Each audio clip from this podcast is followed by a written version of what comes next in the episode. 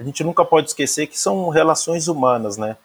Não são simplesmente planilhas de treino para pessoas que devem seguir é, de forma totalmente sistemática, porque no dia a dia dessas pessoas, ciclistas, tanto amadores como profissionais, uma série de variáveis podem acabar interferindo e mexendo nesse dia a dia.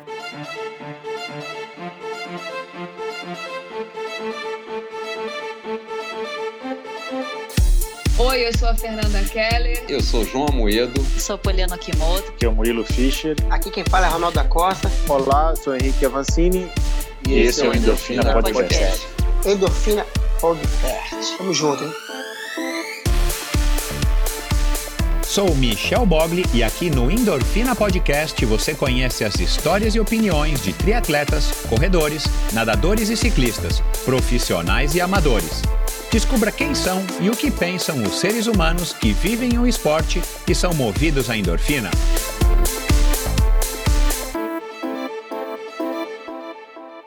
Olá, seja bem-vindo a mais um episódio do Endorfina Podcast. Esse e todos os episódios são editados pela produtora Pulsante. Siga Produtora Pulsante no Instagram. Bom, esse é o último episódio do especial da probiótica esse ano. Já faz dois, dois ou três finais de semana, né? Se eu não, não me engano, acho que três finais de semana que foi ao ar o episódio da Luciana Haddad, com a Luciana Haddad, doutora Luciana Haddad, que é médica especializada em, no gastrointestinal e que é uma super atleta amadora, uma super triatleta e corredora maratonista amadora com a engenheira de alimentos da Suplay Laboratório, que é dona da marca probiótica e da Max Titânio, é, que são líderes aí no, no segmento de suplementação nacional, é, onde a gente falou sobre a as novidades no mundo da suplementação, onde a gente falou é, da relação é, de atleta amador com suplementação, das novidades, é, dos conhecimentos, das novidades da medicina aplicadas também ao desempenho é, em termos de estudo e tudo mais, é, e relacionados à suplementação. E nesse segundo especial, a proposta é um pouco é, diferente, mas claro, dentro do mesmo tema, é uma variação do mesmo tema. A gente vai falar aqui de nutrição, de treinamento e de desempenho, né, de suplementação e de treinamento. E a gente conversou aqui, chamei aqui duas pessoas muito especiais, doutora Janaína Porto Alegre e o Hélio de Souza, e aí vocês vão conhecer, se vocês não o conhecem, na abertura aí que eu faço agora antes da, de começar a conversa com eles, que são duas pessoas super experientes, super legais, com muito conhecimento, muita experiência, né? O, o Hélio tem 20 anos aí de, talvez um pouquinho mais já de 20, a gente chegou à conclusão que talvez seja até quase um pouquinho mais de, de 20, é, de experiência com treinamento de ciclistas no mountain bike, começou ali com Márcio Ravelli há muitos anos, lá na USP, e a doutora Janaína, ela tem aí mais de uma década, um pouco mais de uma década também, de experiência e de não somente na nutrição esportiva, né, na especialização da nutrição esportiva, mas também como uma triatleta, uma triatleta amadora aí de provas longas, de endurance, com é, um currículo aí bem interessante. E foi uma conversa fantástica, pessoal, uma conversa que é, tem a, a, o intuito de esclarecer, tem o intuito de informar e tem o intuito de aguçar a, men a mente de vocês, a cabeça de vocês, para um assunto que cada vez mais é, é, está em voga hoje, cada vez mais aparece nos nossos feeds das redes sociais que é a, o treinamento e a nutrição. A importância desses dois aspectos no nosso desempenho. Da, o do treinamento é o óbvio, o da nutrição talvez não fosse tão óbvio há alguns anos, talvez na minha época como atleta profissional, isso era pouquíssimo explorado. Hoje em dia está escancarado, está na cara, só não vê quem não quer e só não aproveita quem não tem a inteligência necessária ou quem acha que não faz sentido. E aqui, durante essa conversa, vai ser mais uma prova cabal de que a nutrição é sim um fator importante, se não o mais importante. E afinal de contas, não adianta você ter uma Ferrari se ela não tiver a gasolina. Eu sempre falo isso, né? Se a Ferrari não tiver gasolina no tanque, um Fusquinha velho, 1972, ele vai arrancar na frente de uma Ferrari, porque a Ferrari vai ficar parada. Então, é, é, um tema muito legal. Essa proposta da, da probiótica foi espetacular de trazer esse assunto, trazer mais uma pauta interessantíssima para vocês poderem aproveitar e curtir. E aí a gente falou aqui das mudanças né, nos últimos anos aí na nutrição e no treinamento. A gente falou também das relações humanas né, que o nutricionista e o treinador têm que ter com os seus alunos, clientes e atletas. A gente falou na diferença dos perfis, do tipo de perfil dentro dos atletas das modalidades de endurance, aí, triatlon, maratona, triatlon, é, mountain bike, perdão. A gente falou aqui da relação idade versus desempenho. A gente falou aqui da suplementação e do desempenho também depois dos 40, dos 35, 40, 45 anos.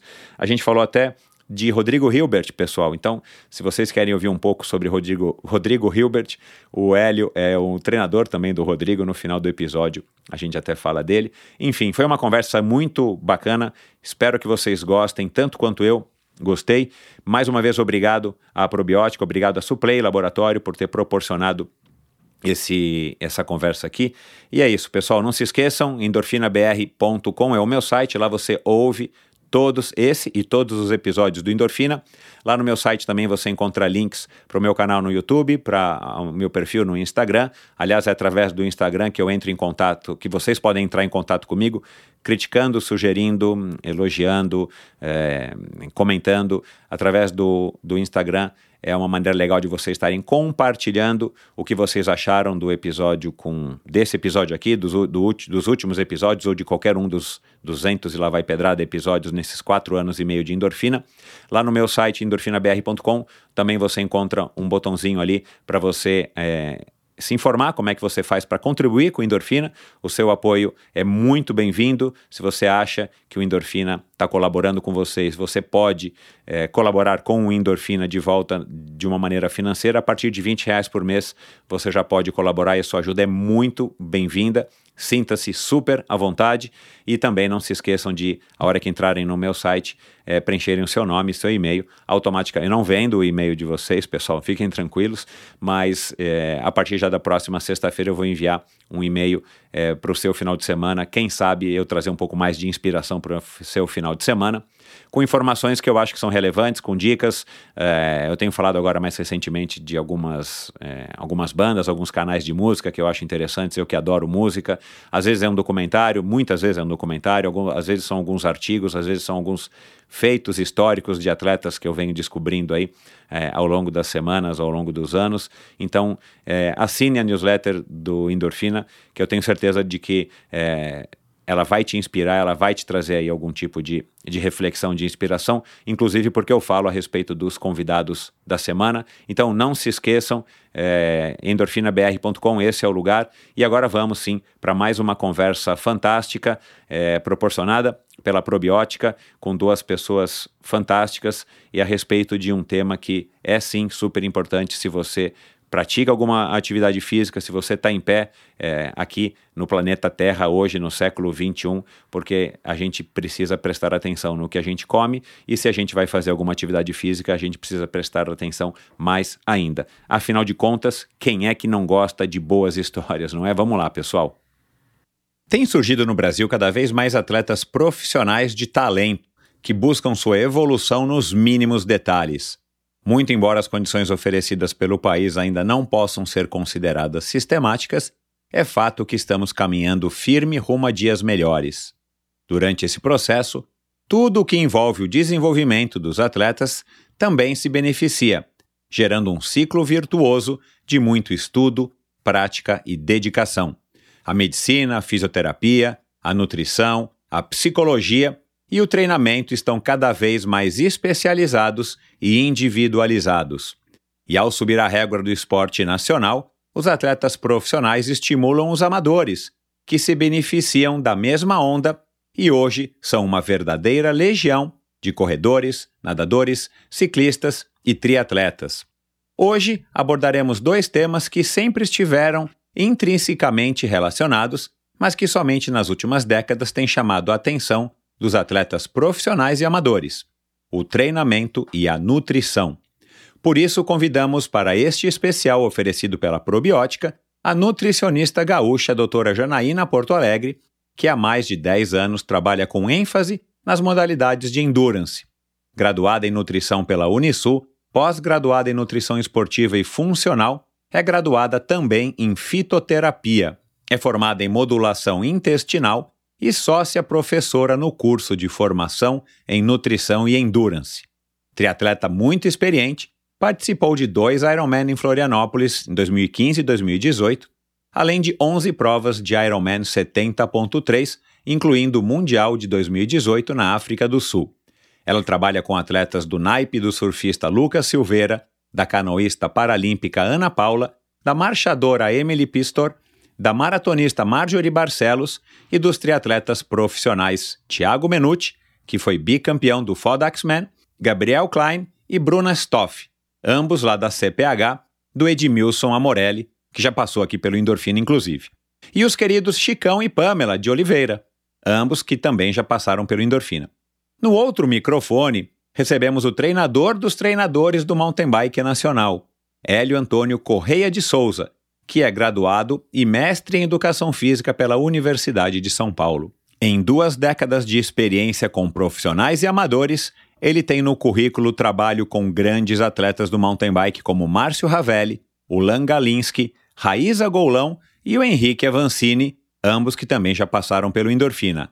É também treinador da equipe Henrique Avancini Racing. Bom, pessoal, sejam muito bem-vindos, doutora Janaína. É um prazer conhecê-la, né? Nós nos conhecemos anteontem, mas é um prazer recebê-la aqui, ainda mais depois de um currículo tão polpudo, tão recheado como esse aqui que eu acabei de ler. Tem alguma coisa que eu omiti aqui? Não, Michel, tudo, tudo certíssimo. É um prazer estar aqui com você, é um prazer é, estar falando pela probiótica, é um prazer. É, foi um prazer o convite também, muito legal a gente poder falar sobre o assunto que eu amo, que é a nutrição, a nutrição esportiva, e ainda mais com treinador super conceituada e é um prazer estar com você também, Hélio, aqui. Tenho certeza que esse papo vai longe. Michel, muito obrigado pelo convite, obrigado à Probiótica, à Endorfina, que eu admiro, escuto bastante, aprendo muito. Obrigado, doutora Janaína, parabéns pelo trabalho, parabéns pelo currículo e espero que o bate-papo seja bom para nós e para todos aqueles que estão nos ouvindo. Legal, pessoal. Obrigado então vocês. E a gente vai falar aqui bastante sobre esses dois temas que, como eu disse aqui, né, é, eles estão. Não tem como você dissociar o que a gente come com o que a gente quer render, seja para viver, seja para performar profissional ou amadoramente. Mas antes de entrar nesse assunto, que é o assunto, a bola da vez aqui, assunto do dia, é, eu queria só fazer aqui uma, uma, uma pergunta primeiro para o Hélio. Você disse que o pessoal já te chamou de Denilson. Essa similaridade com o Denilson é só no aspecto é, físico ou você também joga bem uma bolinha, Hélio? Olha, se for perguntar para minha mãe, ela vai dizer que no aspecto físico, é, que eu jogo bem uma bola e, e, outras características, mas é só talvez no aspecto físico mesmo, viu? Eu gosto de futebol, aliás, eu gosto de acompanhar diferentes modalidades mas nunca me aventurei mais que da forma amadora no futebol. Somente isso. Legal. E agora uma, uma outra pergunta que, que eu pensei aqui hoje de manhã, né, enquanto estava pensando, preparando aqui o restinho da pauta e tal. É, quando a probiótica me propôs, né, conversar com vocês, eu achei de cara super interessante, além do tema ser muito interessante, o que eu estou achando que a gente pode promover aqui que vai trazer, enfim, mais riqueza ainda de conhecimento para o ouvinte. É, pelo que eu entendi, né, Hélio, é, a sua formação, a sua formação prática, ela é 100% voltada para o ciclismo mountain bike, que é uma modalidade do ciclismo, mas é uma modalidade muito específica, né? Eu acredito que ela difira, é, diferen, se diferencie bastante do que é comumente, é, ou que a gente tem aqui no Brasil como é, a escola do ciclismo, já que a gente não tem provas de pista, a gente não tem é, ciclocross aqui difundido. Então, o mountain bike são provas mais curtas, que eu estou entendendo também que elas estão ficando cada vez mais curtas. Né? Outro dia eu vi, inclusive, no MTB PES, o, o José Hermida, e ele falou, né? Agora não me recordo aqui agora os, a, as diferenças de tempo, mas como você está há muitos anos no mountain bike, é, o que o Márcio Ravelli precisava render quando você treinava ele, era bem diferente do que o Henrique precisa render hoje, porque as provas estão ficando mais curtas. Pelo menos foi isso que eu entendi. Eu quero que você fale um pouco disso. E do outro lado, a doutora Janaína, que além de ser uma, uma excelente nutricionista, né, um, uma nutricionista também com um currículo bem, bem é, é, pompudo, ela tem essa super experiência no endurance no triatlon, que é um ciclismo diferente e que não é só um ciclismo, né? Tem a natação e tem a corrida. Então, eu tô achando que vai ser um mix legal. Eu não sei se eu, se eu já recebi aqui no Endorfina um, vai, um especialista em mountain bike e um especialista em triatlon para conversar. Então, já de cara, já me desafiou e me deixou mais curioso ainda de poder estar tá gravando com vocês dois. Mas, de novo, agora uma pergunta para a doutora Janaína. O que, que você já treinou hoje, doutora? Então, hoje eu já corri uma horinha. Na verdade, assim, nos últimos dois meses eu estive um pouco parada em função de trabalho. Não parada, né? Eu digo, quando eu disse pro meu treinador que eu estava sedentário, ele riu, né? Ele disse, Jana, tá sedentário é treinar uma hora por dia.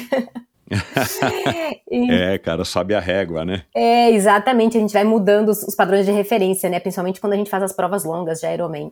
É, então, agora estou retomando aí. Hoje eu corri uma hora, 6 e 15 eu já estava já tava correndo aí uma horinha. Já foi suficiente. E a gente tem esse final de semana uma prova aqui em Floripa, né? Uma prova longa. Então, então já está tudo movimentado, sendo movimentado aqui, tá bem legal o clima. Já. Show. Ô Hélio, qual que foi o teu desjejum hoje de manhã? Olha, eu diferente da doutora Janaína, eu não fiz a lição de casa não, viu? Meu desjejum foi pegar minha filha mais nova, né? Eu tô, eu tô com uma filha recém-nascida de seis meses, balançar ela, dar, é, dar uma madeira, ter os primeiros cuidados antes do papai falar, olha, papai tá indo trabalhar, mas logo, logo volta, viu? Mas assim, sempre que eu posso, eu voltei até a correr para poder equilibrar um pouco com, com a questão do, dos pedais. Eu moro em São Paulo, né? E São Paulo é, acaba, acaba nesse ponto dificultando algumas vezes para você é, sair para pedalar. Então, troca de roupa, eu moro num apartamento, aí desce, tem toda a rotina para poder sair do apartamento, aí vai para um local que seja um pouquinho mais seguro para poder pedalar. Então, para quem vive na loucura, além de eu gostar, né? eu voltei a correr, mas hoje eu não fiz a minha lição de casa igual a doutora Janaína, não. Mas amanhã tem pedal, sim. Bacana. E, e o seu café da manhã foi o quê? Pão, ovo e bacon? O que, que foi? O meu? Meu café da manhã? Não, foi um café, café puro, que eu tomo sem açúcar, e, e uma tapioca. Doutora, pode dar bronca se estiver errado, tá? Caramba, tá light, hein, Hélio?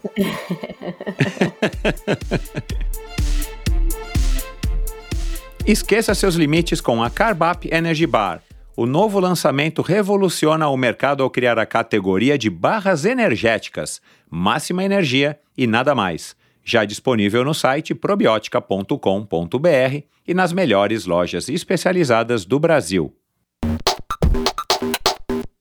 Bom, pessoal, vamos agora entrar na pauta. Na, na última, no último especial, com a doutora Carolina é, Genaro, que é engenheira de alimentos, da probiótica do laboratório Suplay, e, e a doutora Luciana Haddad, que é médica especializada em, em gastro e também uma super triatleta e amadora. Vocês competem entre si na mesma, é, na mesma categoria, doutor? Acho que sim, né?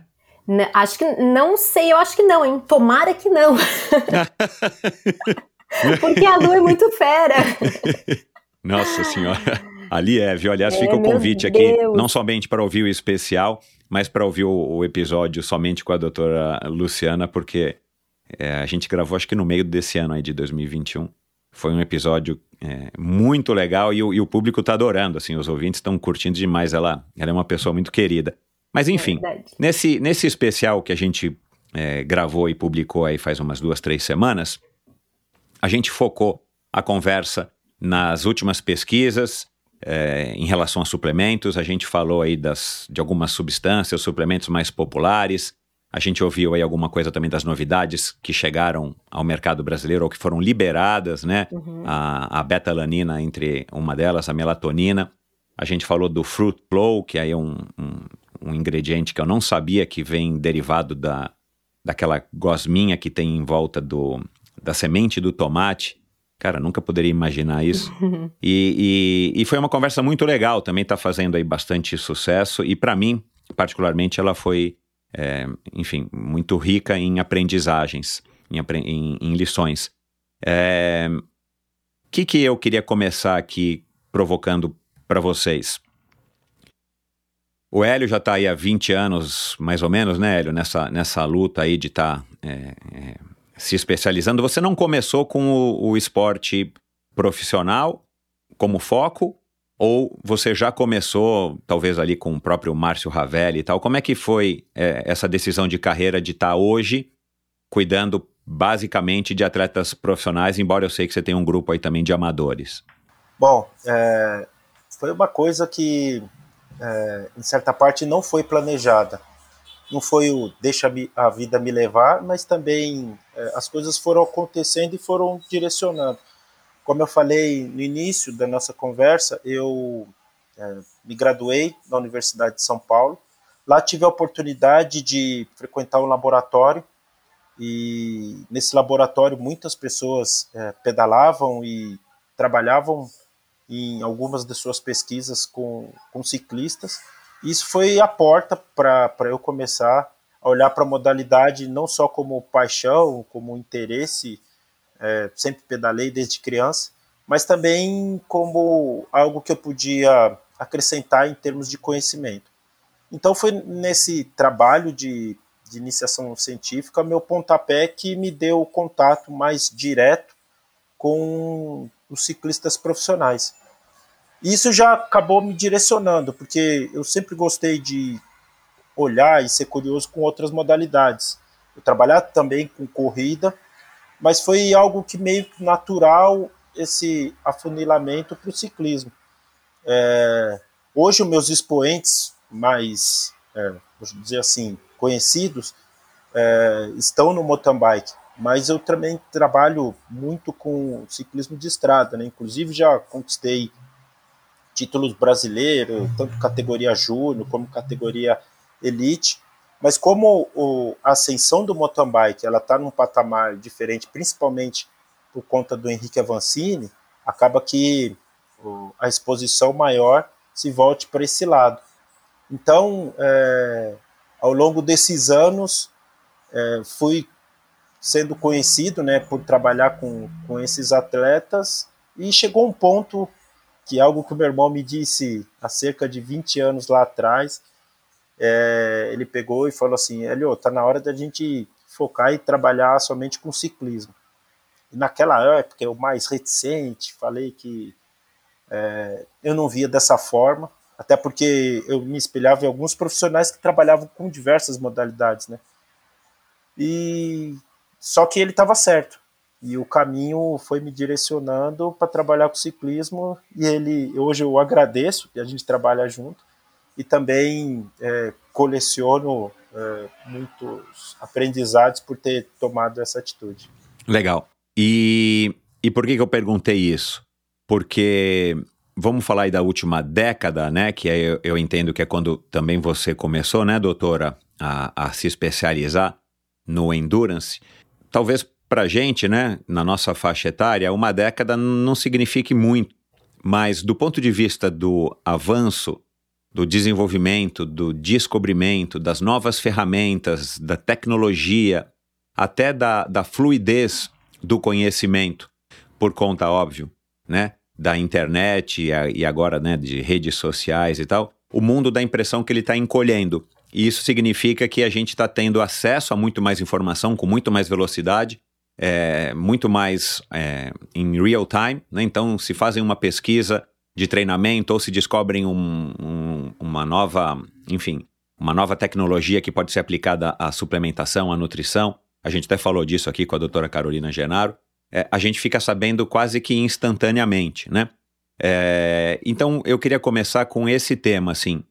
O que que, né, fazendo um resumão, para a gente já dar o pontapé inicial, é, doutora Janaína, o que que, é, como é que você avalia a última década em termos de avanço, eventualmente até algum retrocesso, não sei. Mas eu digo, o que, que mudou nesses últimos 10 anos para o bom e talvez para o não tão bom, em termos do, do, seu campo aí de, de atuação, que é a nutrição aplicada, claro, ao, ao treinamento é, esportivo, ao, à performance esportiva?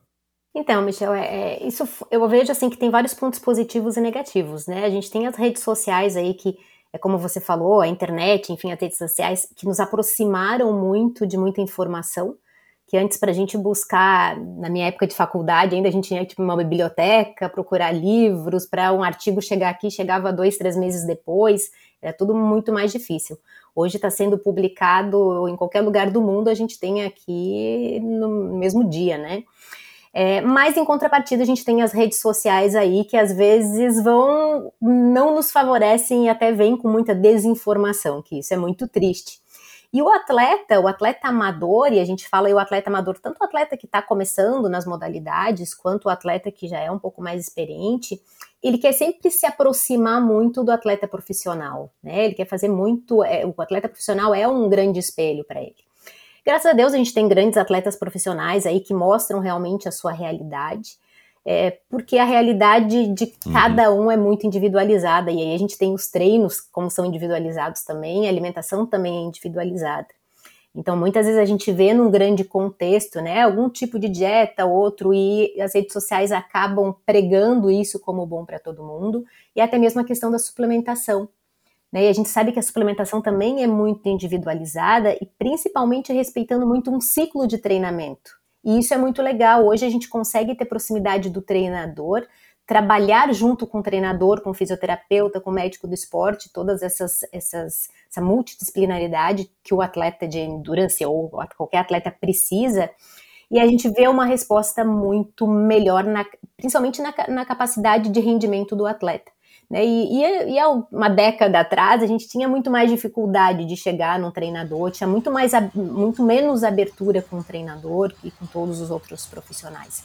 E hoje acho que a, a mentalidade vem mudando de, de ambas as partes, a gente consegue fazer esse trabalho muito melhor e respeitando o momento de cada um. É, eu tenho bastante proximidade com os treinadores e às vezes eu brinco que, que agora, depende do ciclo de treinamento, deixa eu, eu trabalhar um pouco. E, e muitas vezes, grande parte das vezes, eu tenho que trabalhar conforme a, a planilha do treinador, né?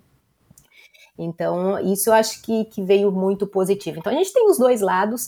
Uh, ambos têm que ser coerentes, tanto o atleta quanto o profissional, saber qual é o melhor momento, qual é o perfil daquele atleta, Hoje eu estudo muito a, a questão genética, né?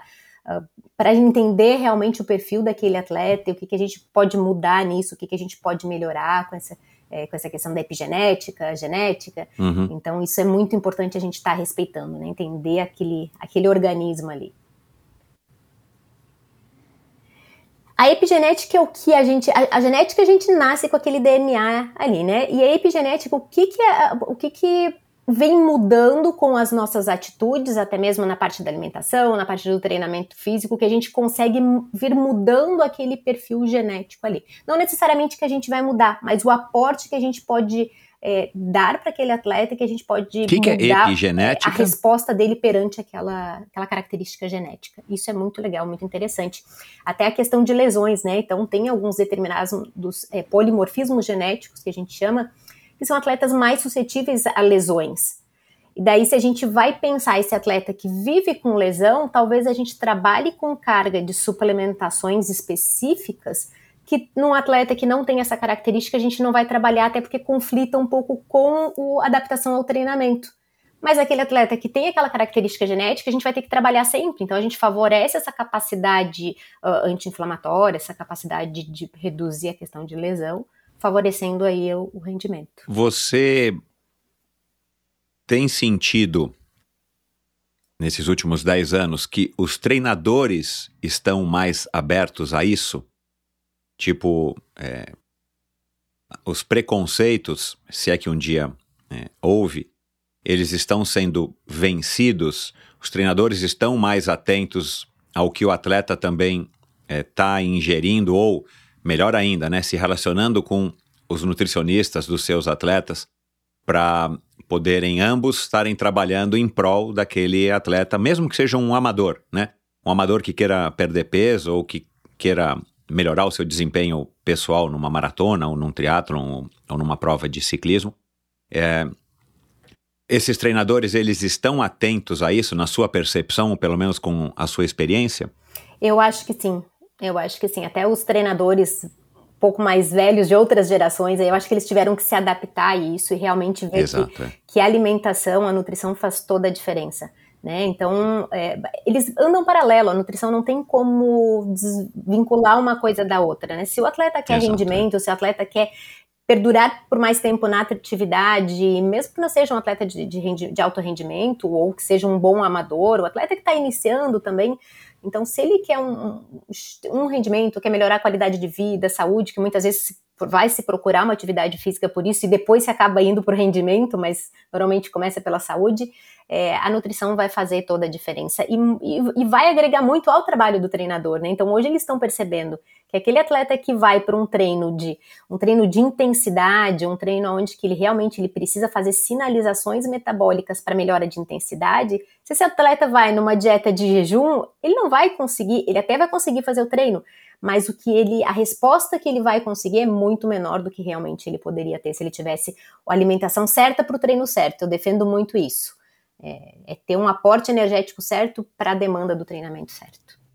Ô, Hélio, tá ficando mais difícil, ou ficou já mais difícil, na tua experiência, é, lidar né, no dia a dia da tua profissão, seja com profissionais, seja com amadores, o, o surgimento das redes sociais é um trabalho que para você, como treinador, acaba ficando mais. demanda mais no sentido Pô, Hélio, mas eu vi ali, o fulano postou que fez um treino tal, ou na, na, na, nossa época, né? Eu vou dizer que na nossa, nós temos mais ou menos a mesma idade, talvez isso acontecia de vez em quando com as revistas, né? Saía na revista uma matéria, e não na Lancet ou na National Scientific, não sei das quantas. Tô falando na revista mesmo aqui, da brasileira do bairro ali, a revista do, da banca de jornal. Não, o fulano disse que treinava X tiros de não sei o que e que ele é, é, reagia bem. E isso poderia acontecer com menos intensidade, até porque né, a coisa, como a gente falou aqui, era uma coisa mais. A informação circulava com muito mais obstáculos, com muito mais lentidão, muito mais delay. Mas hoje em dia não, o cara fez um treino lá, postou lá, né, fez a foto né, tradicional do Garmin, da, do punho ou Garmin da bicicleta, e o cara fala lá quantos tiros que ele fez, e aí o, o, o amador ou outro profissional fala assim: não, mas peraí, eu não faço assim, eu faço menos. Ou por que, que eu faço mais? Isso demanda mais de vocês, treinadores, na sua visão, mais energia e, e, e vamos dizer assim, acaba incumpridando um pouco o, o, o, o caminho para que você consiga aplicar o seu conhecimento e a, e a sua prática para aquele determinado atleta, seja ele profissional ou amador? Bom, é, excelente ponto, é, Michel. Obrigado por ter entrado na, nessa seara, vou chamar assim. É, ao longo dos anos, eu, eu, fui aprendendo, não só com ciclistas profissionais, como os amadores, que as redes sociais, a, a velocidade com que a, as informações cheguem, é, era algo que, além de inevitável, seria é, um ponto que eu teria que, vez ou outra, é, colocar de frente com alguns conceitos que eu tenho, enfim, fazer parte da, do meu dia a dia e da minha profissão. E a partir disso, eu, eu procuro ter um olhar um pouco diferente. Eu, é, apesar de me posicionar contra muitas das coisas que é, as redes sociais ou algum nem profissional da área, porque ter pensamentos diferentes é algo natural e deve ser plural. Ninguém deve, porque trabalha com ciclismo também, pensar necessariamente como Hélio. Mas é, aquilo que foge da ciência, daquilo que é aplicado de maneira é, sustentável e também com conhecimento na prática para o desenvolvimento de atletas, tem que ser respeitado. Mas é, é algo inevitável, é algo muito maior que o Hélio. As redes, as informações, a quantidade de pessoas que seguem alguém que às vezes dita uma regra é muito maior do que eu posso fazer. Então eu passei a olhar muito mais para dentro, para aquelas pessoas que estavam próximas a mim, do que necessariamente para fora, porque eu não vou conseguir eu sozinho, vencer o sistema.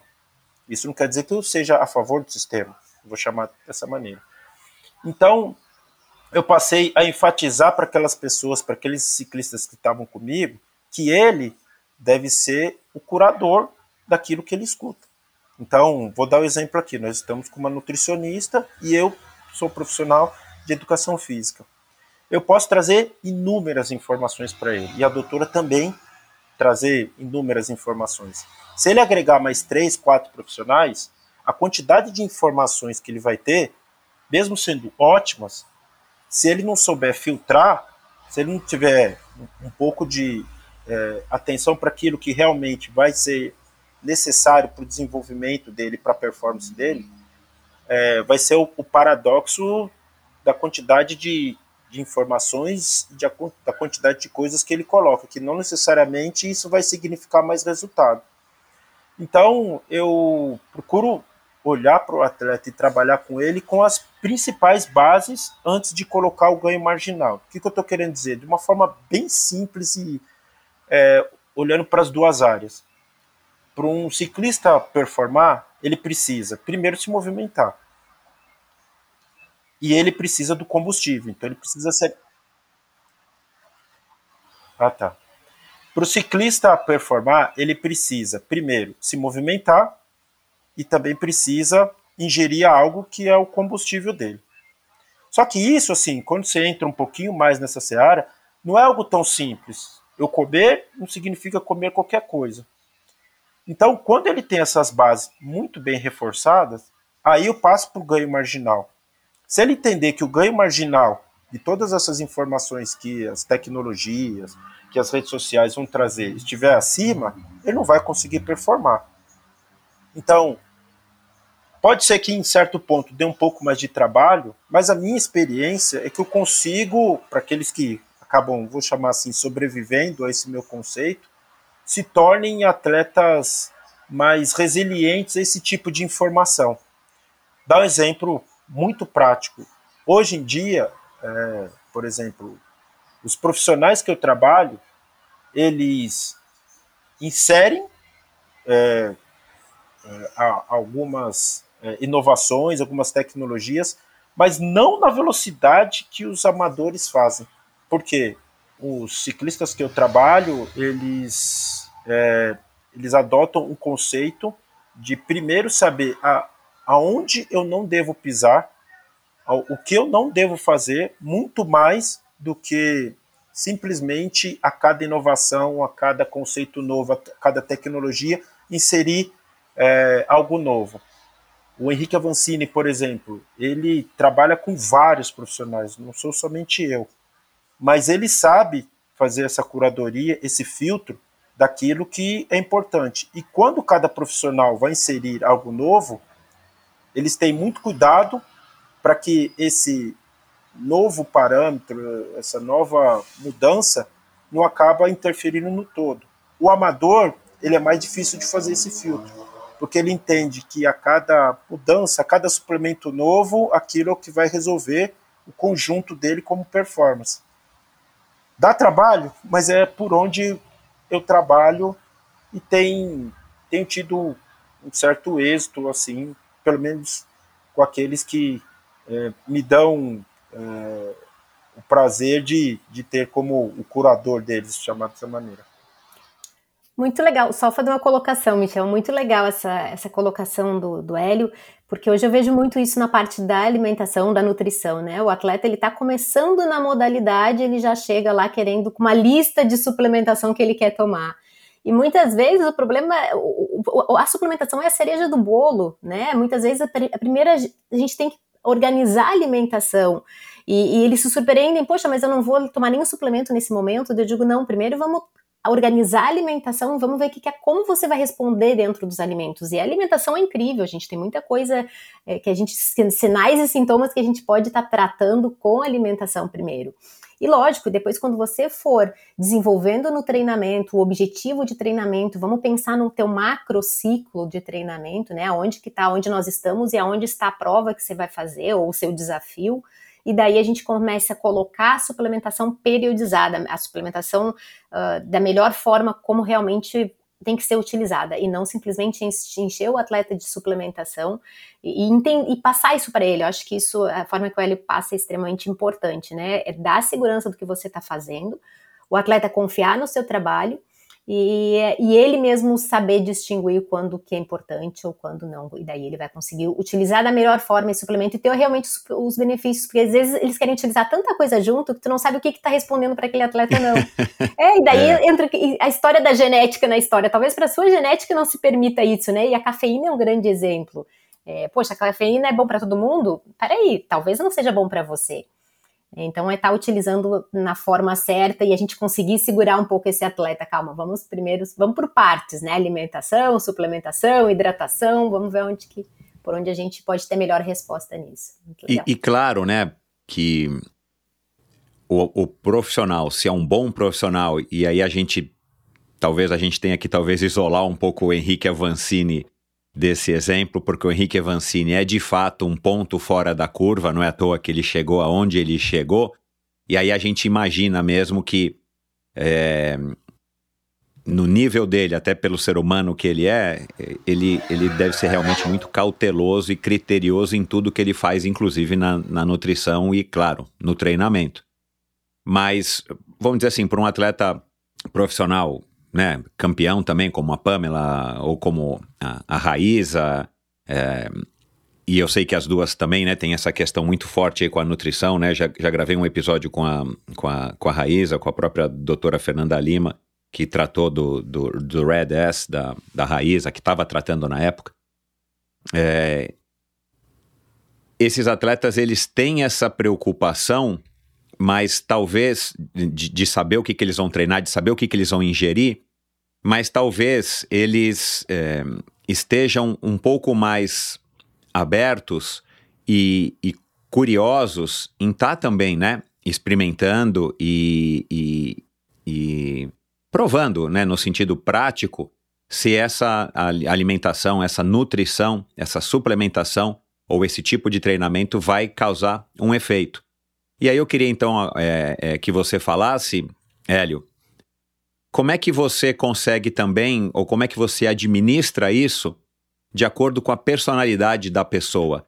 Porque eu entendo, né, que, sei lá, eu que sou um, um, um atleta ou um esportista amador hoje em dia, eu não preciso ter com a minha nutricionista ou com o meu treinador um envolvimento muito estreito, porque as minhas demandas são outras. Nem eu estou tão preocupado assim, é, seja com treino ou com, com a nutrição porque o meu objetivo hoje é ter uma qualidade de vida boa. É, mas ao mesmo tempo, é, claro, né? O nutricionista, o treinador, não pode prescrever alguma coisa que seja completamente fora. Agora, como é que você faz, Hélio, para ter essa, essa individualização? E claro, nenhum de vocês quer errar. Né? O atleta não quer perder tempo e vocês não querem errar. É, esse é o objetivo de todo mundo estar tá atingindo a excelência é, nas nossas profissões para que a gente possa é, é, ter a satisfação e, e, não somente pessoal, mas também dos nossos atletas ou clientes. Como é que você faz essa, essa leitura, essa divisão? Como é que você administra isso de acordo com a individualização, a individualidade de cada a, atleta que você treina, Hélio? Profissional ou amador? É, primeiro que é, a gente nunca pode esquecer que são relações humanas, né? Não são simplesmente planilhas de treino para pessoas que devem seguir é, de forma totalmente sistemática, porque no dia a dia dessas pessoas, ciclistas, tanto amadores como profissionais, uma série de variáveis podem acabar interferindo e mexendo nesse dia a dia. É, o que eu costumo fazer é levar em consideração é, tudo aquilo que ele tem de bagagem. Mesmo um, um ciclista menos experiente, esse daí traz uma quantidade de informações, de experiências muito menor. Então, é, eu utilizo esse ponto de partida para poder inserir até com uma velocidade maior as soluções que eu considero as soluções corretas para aquele perfil. Já para um atleta mais experiente, eu procuro é, aprofundar mais naquilo que ele fez e muitas vezes, de início, pequenas correções ou pequenas mudanças ou até eliminar alguns pontos, já acabam me trazendo os primeiros bons resultados. Então, nessa relação, eu confio muito naquilo que ele tem de bagagem anterior e aos poucos eu vou inserindo, porque um tempo atrás eu enxergava como um, um modelo, mesmo que estudado ou que eu já tinha é, tido sucesso com outros atletas, algo embalado para poder replicar. Hoje eu entendo que é, uma série de conceitos que eu tinha lá atrás eu carrego, porém é, necessita que eu faça uma moldura de acordo com as individualidades e com a situação de cada atleta.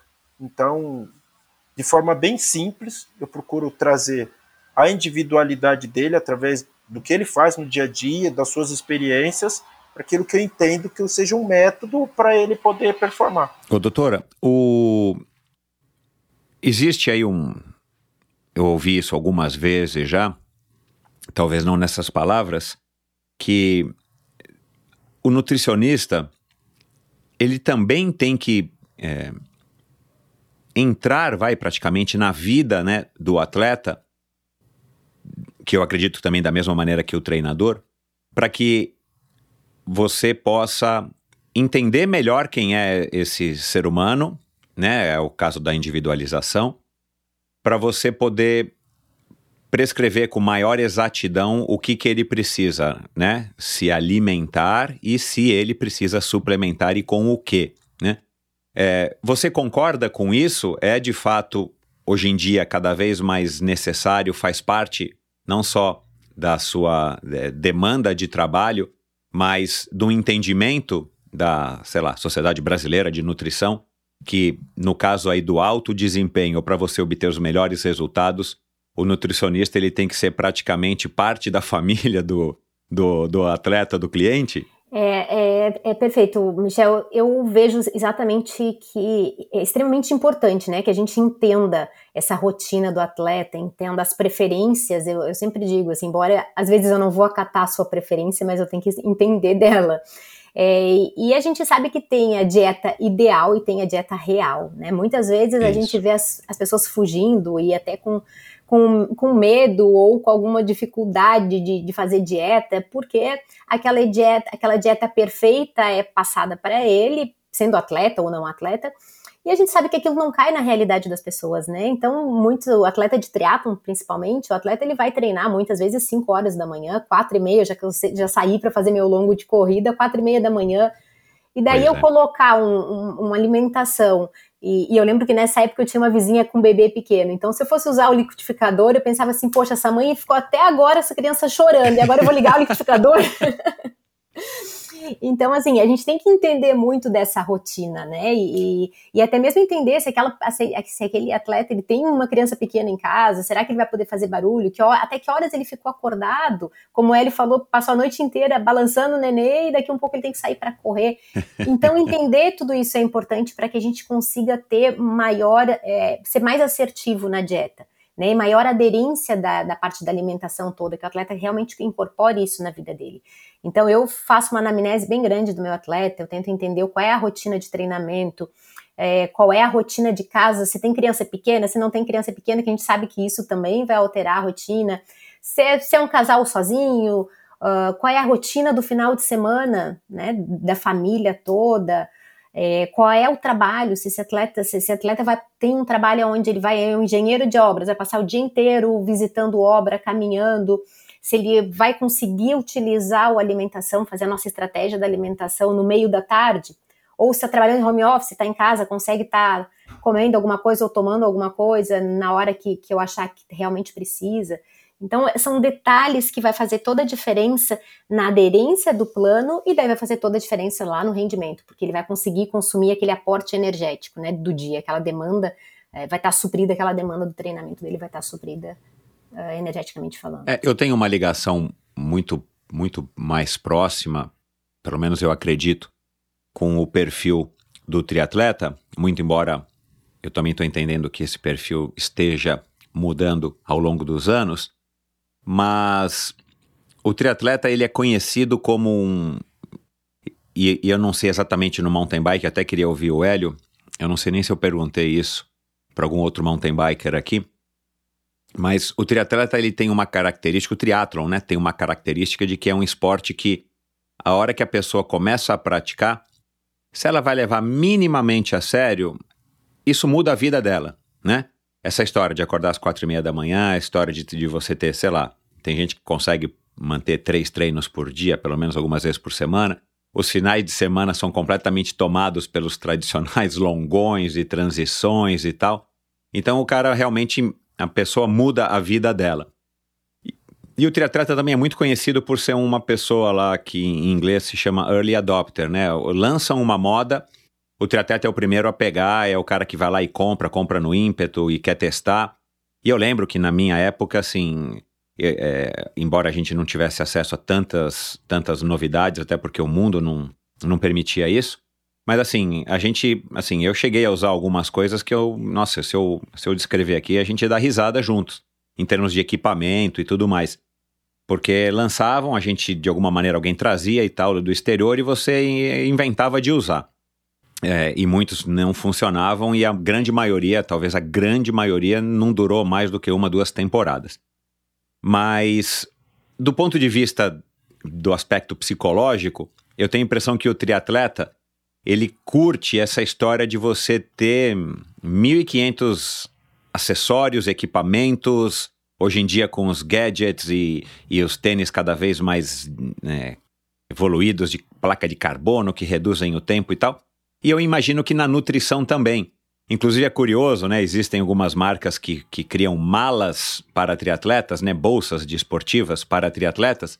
E aí tem 1.500 compartimentos e tem um compartimento da suplementação, né?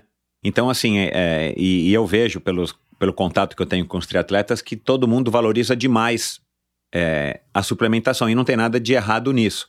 Mas isso acaba também criando um círculo é, vi, vicioso ou virtuoso de, de querer consumir as coisas achando que está talvez comprando uma melhora no seu desempenho, né?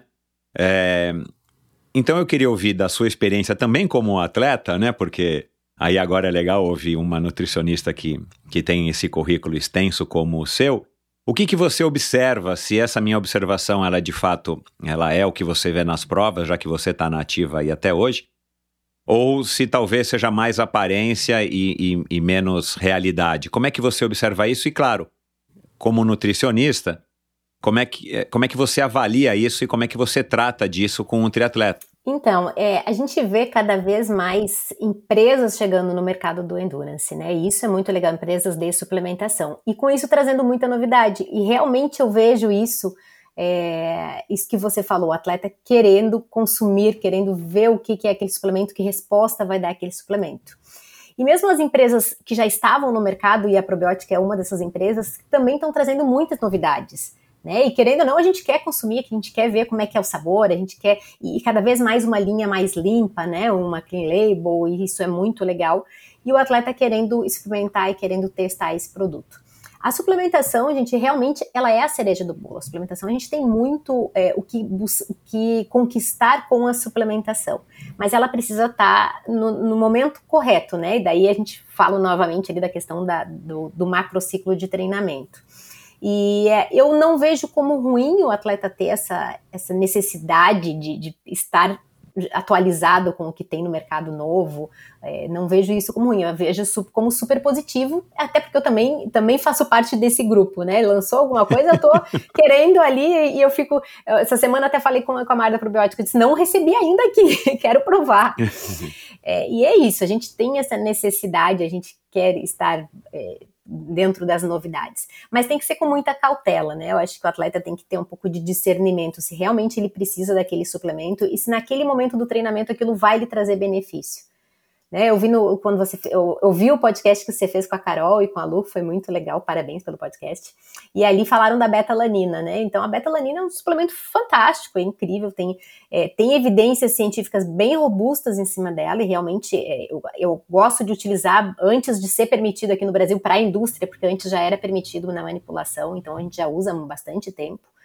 E esse ano, começo esse ano, veio aí uh, sendo liberado pela Anvisa para a indústria. Então foi muito legal, isso deu mais acesso em função de valores a, a permitir que mais atletas utilizassem. Só que como está utilizando, né? Qual é a melhor forma de estar tá utilizando e como realmente obter os benefícios que essa suplementação dá? Não adianta eu, como atleta hoje, que eu estou numa fase de base de treinamento, construindo o que vai acontecer lá no final de 2022, querer usar uma betalanina. Não vai me fazer, não vai me trazer resposta nenhuma. E muitas vezes aí o atleta vai culpar, ah, mas eu não senti diferença nenhuma com esse suplemento. Ok, você não sentiu diferença porque não estava na hora de você utilizar esse suplemento ainda. Então, eu acho que isso faz, faz toda a diferença. Eu não sabia que a periodização de, de, de é, suplementação, ela existia. Para mim, suplementação você poderia tomar, enfim, claro, de acordo com o que você está treinando, mas eu não sabia que você poderia ou deve, deve é, fazer o uso e depois parar um pouco, e depois fazer o uso, parar um pouco. Eu queria que você falasse um pouco disso, porque a periodização do treinamento é óbvio, né? A gente já sabe aqui, pelo menos, é, eu acredito que o ouvinte também saiba, se treina aí um pouco, que ela é, ela é bem notória. Agora, da nutrição esportiva, ou da, perdão, da suplementação, eu não sabia que ela existia. Queria que você falasse um pouco disso, já que você falou agora da beta-alanina. Então, quando a gente fala de periodização de, de, suplementação, a gente precisa entender primeiro assim, qual é o objetivo que a gente quer com aquele suplemento, né? Se a gente é, quer utilizar como um recurso ergogênico, e o que, que, é isso? É melhora realmente é, que vai otimizar, sinalizar vias metabólicas que vão responder à adaptação fisiológica aos treinos. Isso é um suplemento, é, é, é um suplemento que a gente busca nessa situação, é um, um recurso ergogênico. Quando a gente quer utilizar para outras finalidades, não precisa necessariamente a gente estar tá fazendo essas, essa pausa, essa periodização. Vou te dar como ah, exemplo ah, tá. a creatina. A creatina uhum. é assim, se eu tivesse que levar para uma ilha, escolher um único suplemento, eu me agarraria na creatina, porque eu sou mega fã da creatina. E aí a gente tem estudos recentes, agora do início de 2021, é, mostrando que a creatina ela tem resposta desde a gestante até o idoso. Idoso a gente já sabia, mas na gestante sempre foi uma dúvida. Porque eles viram que essas gestantes que utilizaram creatina, o bebê né, nasceu com receptor, com mais receptores CreaT, que são receptores no sistema nervoso central de creatina. Então, olha só, a creatina vai ter uma resposta em sistema nervoso central para a parte cognitiva e também uma resposta como recurso ergogênico para aquele, aquele atleta que quer otimizar a recuperação muscular. Porque a creatina ele, ele também ajuda a, a, a, translocar o, a glicose para formar glicogênio muscular, então assim melhorando a recuperação do atleta. Então olha como é uma, um suplemento super dinâmico aí. Então a gente tem que, tem que entender, se eu, é, se eu tenho uma prova né, específica, falando aí de, de fazer ciclos, com a creatina. Se eu tenho uma prova, lá um, um Ironman lá em maio do ano que vem, eu sei que a creatina, o melhor, a melhor modo de utilizar ela como recurso ergogênico é utilizando de dois em dois meses, 60, 60 dias. Então, eu uso 60 dias, paro 30, uso 60, paro 30. Aí eu vou ter uma resposta como recurso ergogênico. Se eu estou com esse atleta numa fase de lesão, eu vou utilizar a creatina independente da fase do treinamento, mas eu vou utilizar para otimizar a recuperação dele dessa lesão se eu uh, ah, para um idoso, né, para um atleta idoso, eu vou utilizar, talvez eu não vá utilizar como recurso ergogênico, mas eu vou utilizar o período todo, melhorando a recuperação, melhorando o foco, a atenção nele no treino. É, o atleta de, de trail a gente utiliza muito, porque muito, ele precisa muito dessa capacidade de, de ter foco, ter atenção na trilha. Então, assim, depende da suplementação. E, o, e a betalanina também. A betalanina, gente, os estudos mostram que tem uma melhor resposta de 4 a 12 semanas. Só que a betalanina, a gente fala, né? A gente utiliza lá para o endurance, mas os estudos todos, ele está relacionado com as atividades de alta intensidade. Né, principalmente ali quando a gente faz os treinos de tiros intervalados, ele é utilizado em treinos de explosão. Só que se eu pegar, então por que, que eu uso no Endurance? Se eu pegar um, um, um, ciclo de treinamento de Endurance, quantos ciclos de intensidade eu tenho dentro do treinamento de Endurance?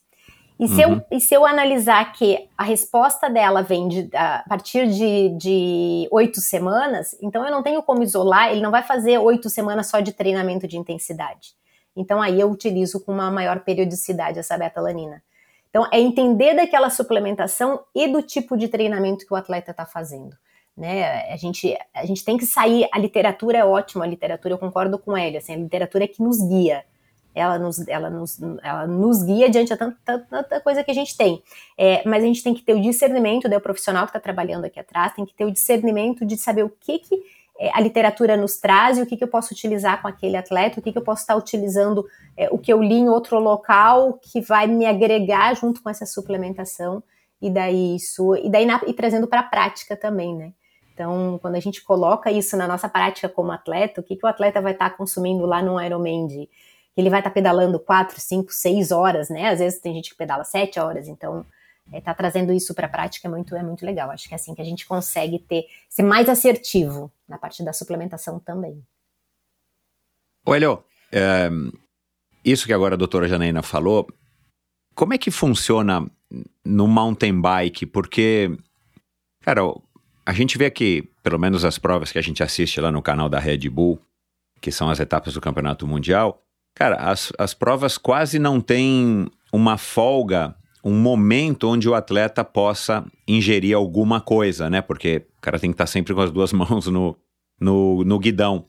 Como é que é, funciona na prática, já que você tem tanta experiência aí, é, para o atleta é, suplementar durante uma prova é, de uma etapa de Copa do Mundo.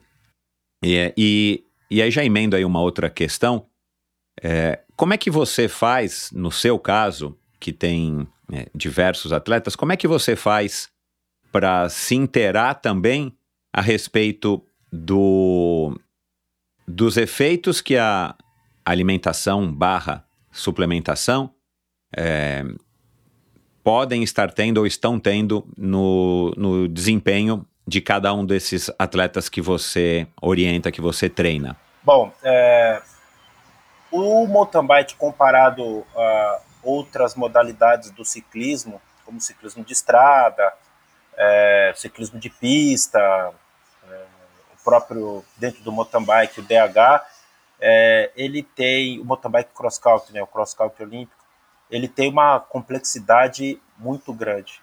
E aí eu não entro nem na questão de dificuldade ou não, mas complexidade, porque envolve é, diferentes percursos, necessita que o atleta tenha uma capacidade de adaptação extremamente grande, porque, dando um exemplo, ele pode ter feito a sua preparação é, por uma prova num ambiente quente, com condições de percurso, é, por exemplo, com pedra, só que chegou no dia, o tempo mudou, virou, é, o circuito expôs mais raiz, então você muda o setup da bicicleta, tem que mudar a estratégia, então uma série de coisas. Ele tem que estar muito preparado, é, não só fisicamente, mas para a capacidade de é, mudar a direção dele em termos de tomada de decisão. Então, para performar no mountain bike precisa disso. Então, é, quando geralmente um atleta vai para um percurso, ele tem que, além de olhar a estratégia dele como é, entrega de performance, ele insere a nutrição nesse contexto. Então, todo, todo percurso tem alguns pontos em que ele vai utilizar de maneira pontual e estratégia para poder se alimentar e se suplementar. Então, imagine lá, poxa, após um trecho de subida, vem um longo single track, ele entrou num trechinho plano. É ali que ele vai é, se hidratar. E não falha. Os atletas já têm como é, ponto de partida para eles essa, essa concepção. Então, é meio que geral. É, às vezes é normal você ver um ponto onde é, todos os atletas acabam se hidratando. Então, depois de um certo trecho, lá você vê lá todo mundo passou de um ponto de abastecimento, eles vão lá, faz a hidratação e segue. E isso eles têm que respeitar, porque é ponto crucial para o desempenho dele. Então, é, apesar de ser complexo, eles tornam essa rotina muito simples. Eles sabem, olha, ponto X, ponto Y, é onde eu preciso hidratar. O resto, ó, doutora, o que, que eu vou utilizar, como eu vou utilizar, em quais condições. Aí o outro ponto.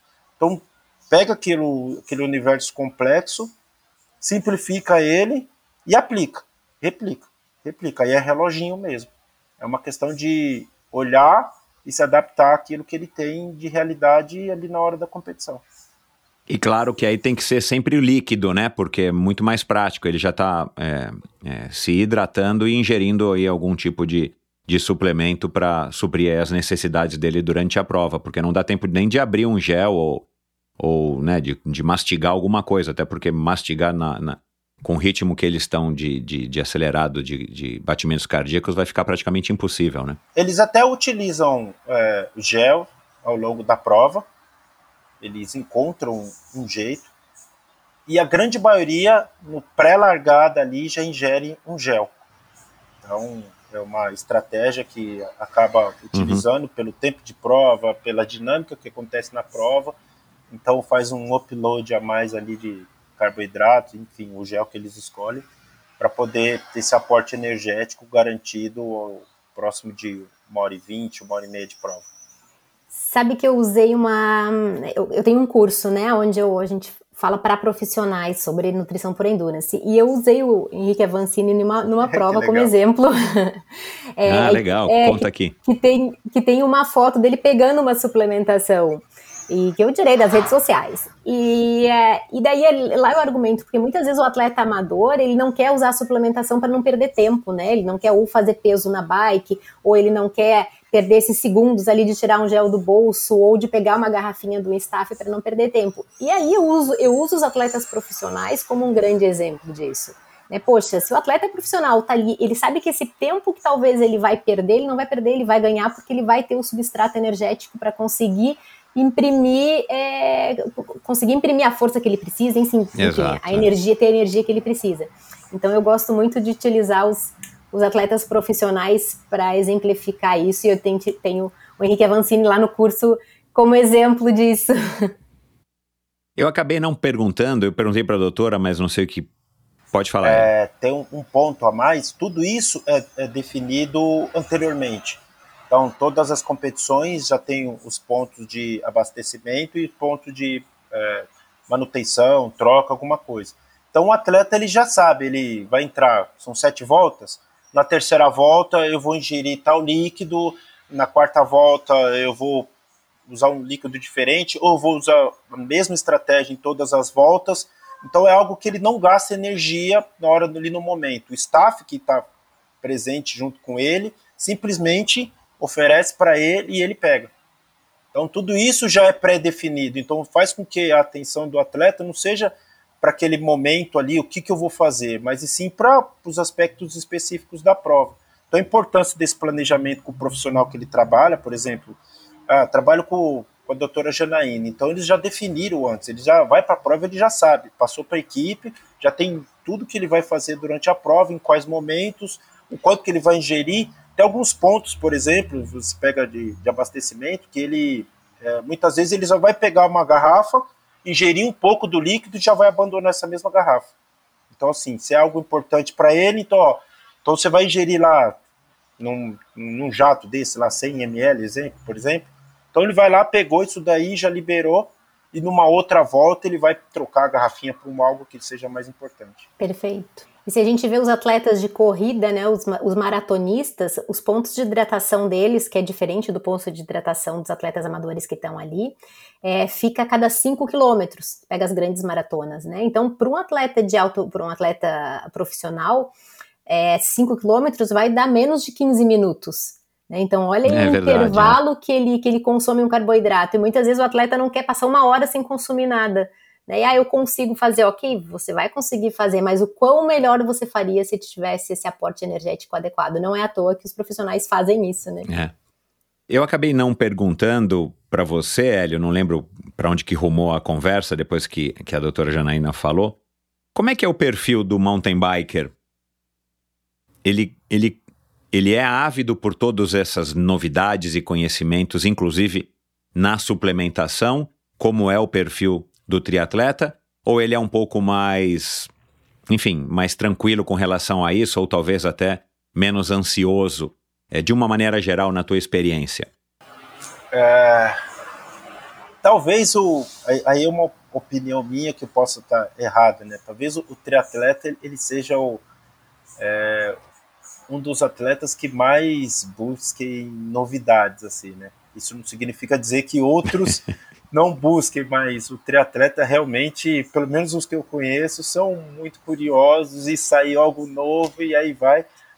No mountain bike, assim, é, muitos das, das, das mudanças, das novidades, elas estão associadas com é, a tecnologia relacionada a equipamento.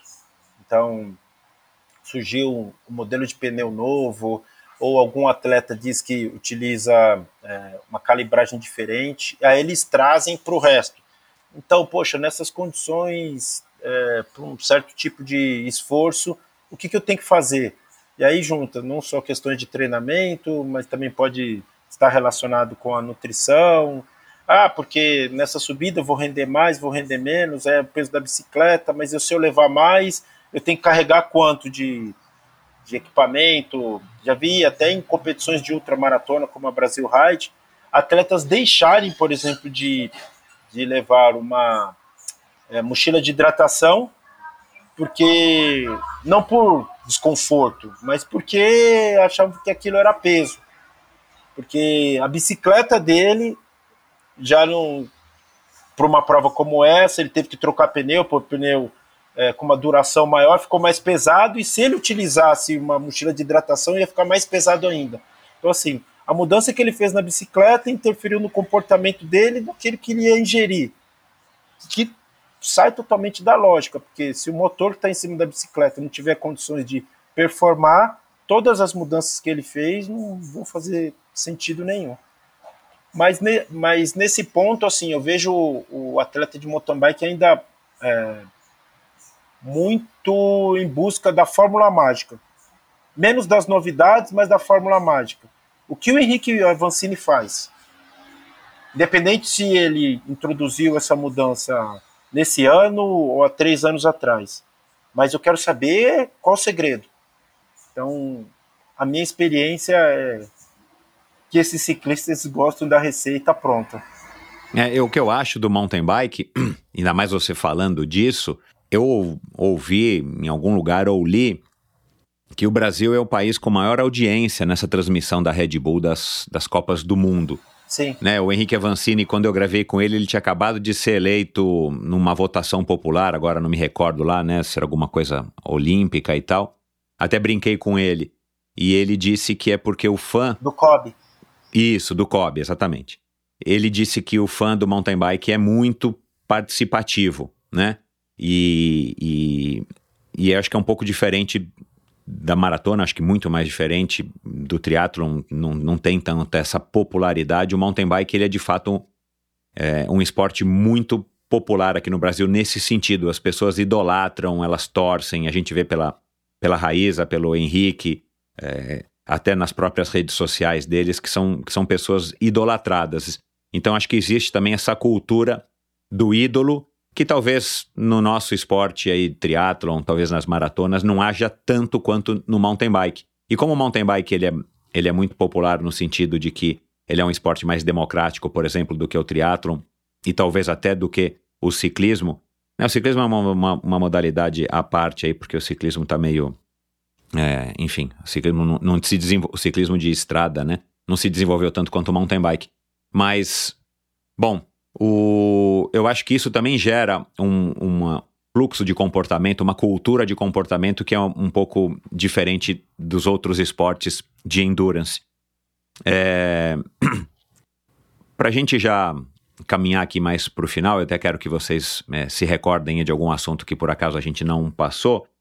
É... Vocês acham que o atleta amador, agora vamos falar de amador, né? E eu abordei esse assunto na conversa com a doutora é, Luciana e, e, a Carolina Genaro.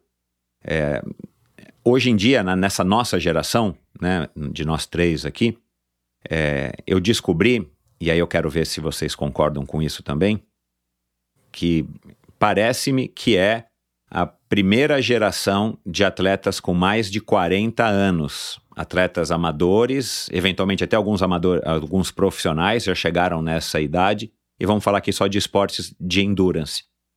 né? e a gente tem no ciclismo, eu não sei como é que é no mountain bike, mas a gente tem no ciclismo, por exemplo, o Alejandro Valverde, é, e alguns outros atletas que estão quase beirando os, 50, os 40 e ainda estão performando. É, no ciclismo de estrada, idem. É, no triatlon também. Né? Eu acredito que na maratona já é um esporte também que, que já tem um pouco mais essa tradição. Mas vamos falar aqui do amador.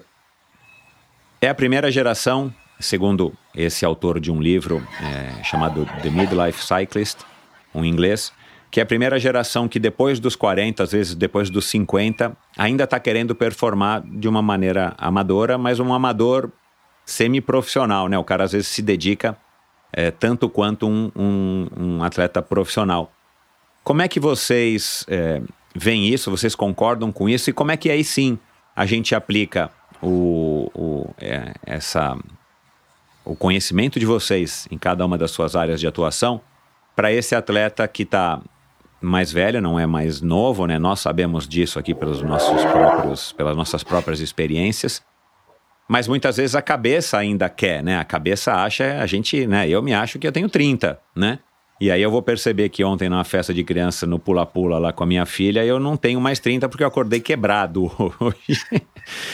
então, é, como, é que, como é que se lida né, com isso, tanto do ponto de vista de aplicar um treino que seja condizente com é, a, a idade é, fisiológica e não psicológica, a idade fisiológica daquele indivíduo e também a, a parte de nutrição, porque a gente vai ficando mais velho, a gente percebe que a gente não consegue metabolizar do jeito que a gente metabolizava a, a alimentação, né? A, a, nossa digestão fica mais lenta, o metabolismo desacelera e, e talvez as nossas necessidades mudem, né? do ponto de vista da alimentação e, consequentemente, da suplementação.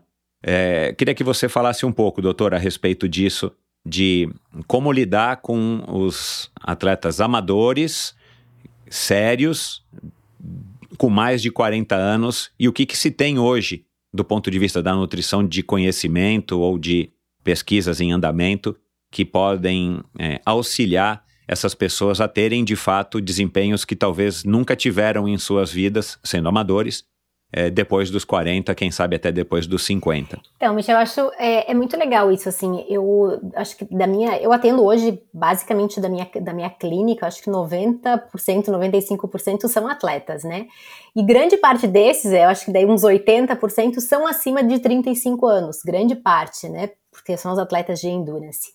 Eu vejo assim que, que talvez, pela, até pela questão financeira, já está um pouco mais estabilizada, pela questão de, de rotina de casa, a questão social também já está mais determinada, os horários, né? Embora a gente saiba que tem muita coisa que às vezes foge um pouco da rotina, é, mas consegue se programar muito, né? Muitas vezes o atleta mais novo, ele tem muita coisa que ele quer, quer tomar conta e não consegue se organizar tanto quanto que nós mais velhos um pouco a gente consegue se organizar melhor, né?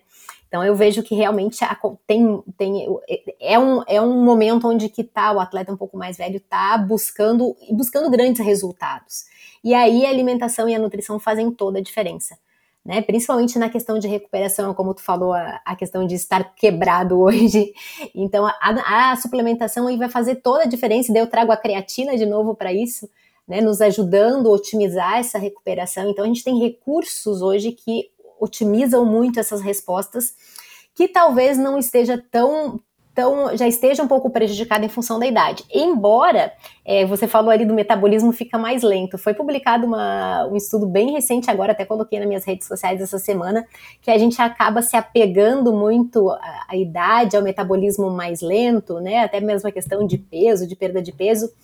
E se viu que até os 60 anos de idade, dos 20 aos 60, a curva é muito linear.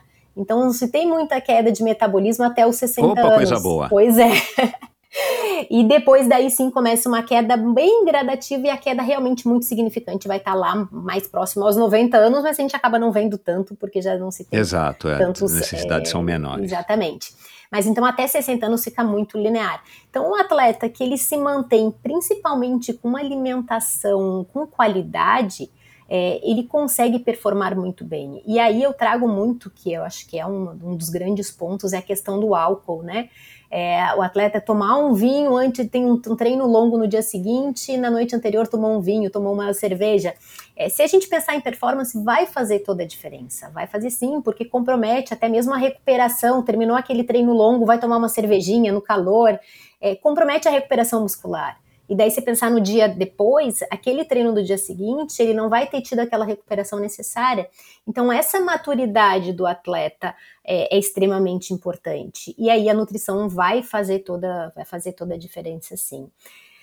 É, eu vejo que cada vez mais o atleta pode buscar performance, independente da idade, e a gente tem as provas, principalmente as provas de, de triatlon, né, que tem as, as, os age groups, que acho que isso veio muito a calhar para que o atleta permanecesse por muito mais tempo uh, buscando rendimento. Então a gente tem é. atletas lá de 70, na categoria de 60, 70, 80, performando muito bem.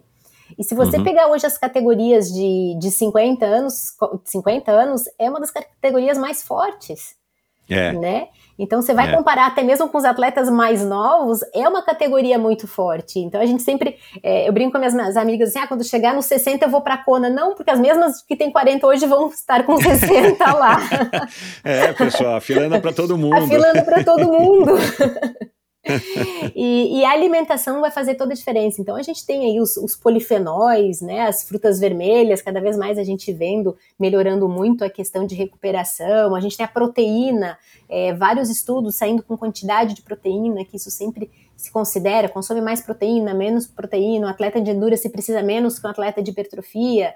É, então, o quanto o quanto está é, fazendo todo esse planejamento nutricional, esse cálculo nutricional que vai levar o atleta com desempenho, com bom desempenho, hum, quanto mais maduro ele tiver, ele vai ter mais desempenho. Não que ele vai ter mais desempenho, mas que vai manter o desempenho dele mesmo com, com a maturidade, mesmo com, com a idade. Então, isso, isso é muito legal. Então, assim, o atleta mais velho cada vez mais se ater à qualidade da alimentação, gente. E daí a gente tem Bom, tem estudos assim falando de, de muitos suplementos, né? Ômega 3, é, para várias, várias questões, até mesmo para a questão anti-inflamatória, vários estudos mostrando, os fitoterápicos cada vez mais mostrando também ação incrível, os fitoterápicos. E claro, quando a gente fala de atleta de alto rendimento, atleta profissional, a gente tem prestar muita atenção na questão do, de antidoping, da UADA, né? Embora o atleta amador também tem que cuidar. Então a gente tem, tem que estar sempre atento a tudo isso, mas a gente tem suplementos realmente é, incríveis, tanto de fitoterápicos, que eu gosto muito de trazer a fitoterapia para dentro é, da então. nutrição então. esportiva, muito legal. Tem um suplemento que é muito, muito legal, que é Eletrococcus centicocos, que a gente tem respostas muito legais dentro do, do pro triatlo. É, então, entre outros, assim, então acho que tem o atleta de mais idade pode pode ter uma vida longa aí no esporte com rendimento, com bom rendimento, se cuidar muito da alimentação, como a parte do treinamento, como a parte da recuperação, a questão de, de fisioterapia, a questão de, de terapias eh, paralelas, né, ao, ao treinamento. Então, é muito, muito legal ver isso. Hélio, e você, como é que tem sido essa experiência de pegar atletas é, amadores é, depois dos 40, às vezes depois dos 45, que resolvem performar. Porque ainda no mountain bike ainda tem essa questão da parte da parte da habilidade específica, é. né? De repente, é, o cara com um pouquinho mais de idade, se ele não tem as habilidades necessárias já pré-desenvolvidas, no mountain bike vai ficar um pouco mais complicado para ele, né? Mas como é que você tem visto isso aí ao longo dessas últimas duas décadas? Bom, falar sobre idade e desempenho é algo que 2021, nós, dezembro de 2021, nós vamos conversar. Daqui cinco anos nós vamos estar falando sobre isso. Daqui dez anos a gente vai estar falando, porque é um, um tema que vai ser sempre atual, é, principalmente com novas descobertas, tecnologias, uma série de informações que a doutora trouxe. Então, sempre é, vai ter assunto para boas conversas, né? Você citou exemplo de atletas como o Valverde no ciclismo de estrada, tem o próprio Nino Schutter que é nove vezes campeão mundial do mountain bike. Exato. Ganhou o primeiro título com 23 anos e 35 anos quando todo mundo já estava aposentando ele, ele foi lá e ganhou mais um título mundial, mesmo com todas as mudanças do esporte, porque o esporte do qual ele foi campeão mundial com 23 anos, sofreu uma série de mudanças é, bem maiores que, por exemplo, no ciclismo de estrada, mas ele conseguiu, pela capacidade que ele tem, de se adaptar. Então, uma coisa, no meu conceito, é falar desses atletas que têm, é, além do perfil chamar fora da curva, eles carregam ao longo da, da carreira dele uma série de conhecimentos, de informações que ajudam eles a chegar com mais idade, sabendo utilizar melhor aquilo que eles têm de motor. Então, eu vejo que é, construir performance é um caminho. Agora, entregar performance é outro. Sempre quando vem um atleta de mais idade, independente do potencial que ele tenha, mas é, almejando, por exemplo, com 35 anos, ah, com 40 eu quero ser, sei lá, campeão mundial, eu vejo que a maturação que ele, que ele necessita, ele não vai ter. Ele pode ter números de construção de performance, pode se alimentar muito bem, pode ter a bagagem daquilo que é necessário para entregar performance, mas essa conexão, a dificuldade de fazer aquilo que ele tem numa sessão de treino para aquilo que ele consegue aplicar durante uma prova, durante uma competição, esse é o ponto que de maior dificuldade. Então, não é olhar como esses atletas para o alto rendimento, incapazes, mas com uma janela muito grande para eles conseguir transformar aquilo em resultado esportivo, sem ter toda essa maturação, tem toda essa bagagem que esses grandes atletas conseguem com mais idade.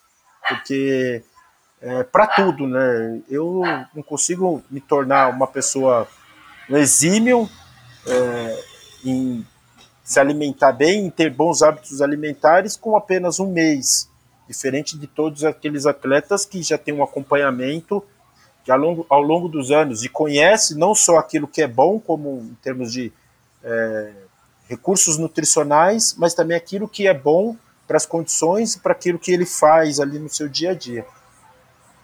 Então, é, separando isso, né, colocando os profissionais de lado e colocando os amadores numa categoria bastante importante, eu vejo que esse aumento de, de, de rendimento e performance que a gente vai encontrar para os ciclistas, tanto mesmo do mountain bike como do é, ciclismo de estrada e de outras modalidades, vai ser algo inevitável.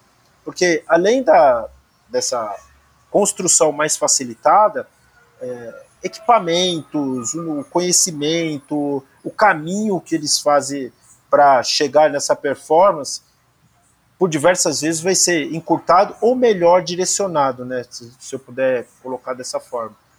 E eu vejo com bons olhos, porque atrai mais pessoas para esse universo, né? Que há tempos atrás praticamente era é difícil de, de, ser alcançado, as pessoas se viam incapazes de chegar lá e conseguir performar, e com a junção de várias áreas, de várias é, maneiras de se ver o esporte, eles não só se veem capazes, mas conseguem performar e atingir bons níveis de, de desempenho, mesmo comparado àqueles que é, estão lá no topo da, da cadeia do ciclismo, do esporte profissional. Interessante, gostei. É, eu lembrei aqui de uma coisa que eu não tinha colocado na pauta, mas me ocorreu aqui agora. A gente tem hoje em dia, por conta também, eu acredito, mais das redes sociais, cada vez mais atletas, sejam profissionais ou amadores, que estimulam ou que pregam, ou nem estimulam nem pregam, mas eles citam que eles estão se submetendo a um determinado tipo de dieta.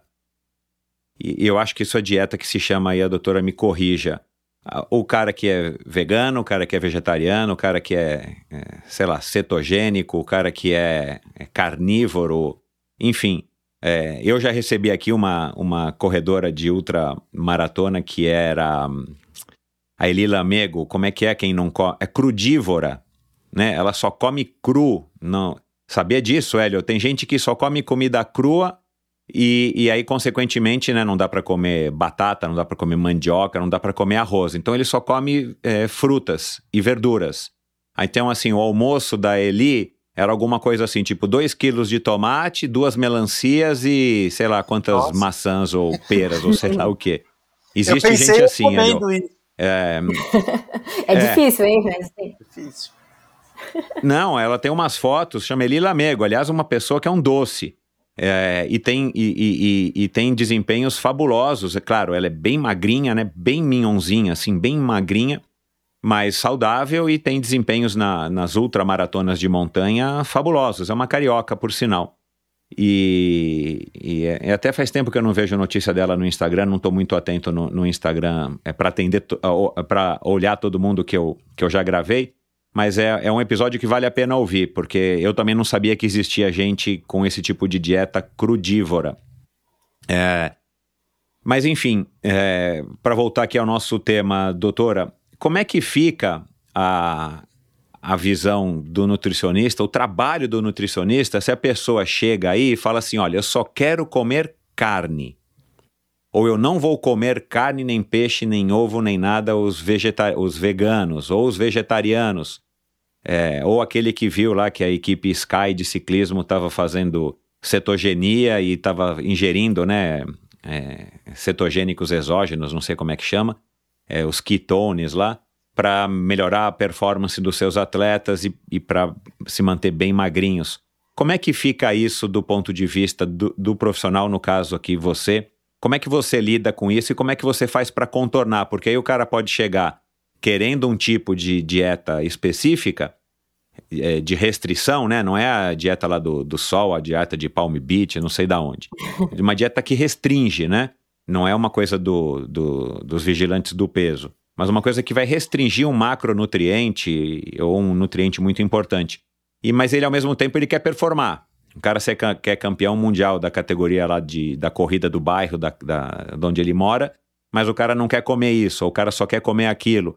Como é que fica do ponto de vista do nutrição, como é que, do, do, do nutricionista, como é que é, se equilibra isso, se é possível ter algum equilíbrio? Então, Michel, hoje, hoje eu acho que isso é, é, a bola da vez, né? Esses tipos de dietas, é todo mundo fala, todo mundo é nutricionista, é, prescreve dieta, mostra esse tipo de dieta, é impressionante. É verdade, e às vezes a gente fica aqui se revirando aqui atrás, louca para escrever, fazer comentário, mas calma, dentro da parte profissional, vamos respirar.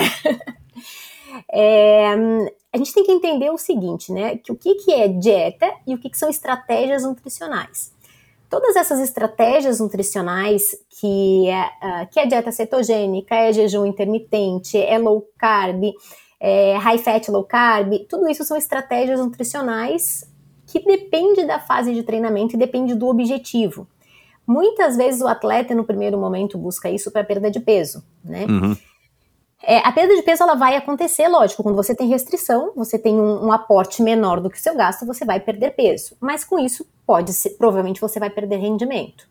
Uh, a gente tem que entender que a dieta cetogênica é uma dieta super interessante, é sim, mas ela é uma estratégia nutricional. Ela foi, primeiramente, ela foi feita, né, foi desenvolvida, foi aplicada em crianças com autismo aonde se retiravam principalmente os carboidratos para diminuir o processo inflamatório. Ok, se a gente trouxer isso para dentro do esporte, super positivo a gente diminuir processos inflamatórios. Né? Mas isso tem que ser como estratégia nutricional, não é estilo de vida. Né? Cetogênica, jejum intermitente, todas essas que eu citei não são estilo de vida. Vegetarianismos crudíferos são estilos de vida. E aí sim é um estilo de vida que você vai levar para a vida, né? E daí vai driblar o seu rendimento com o que o seu estilo de vida pode lhe oferecer.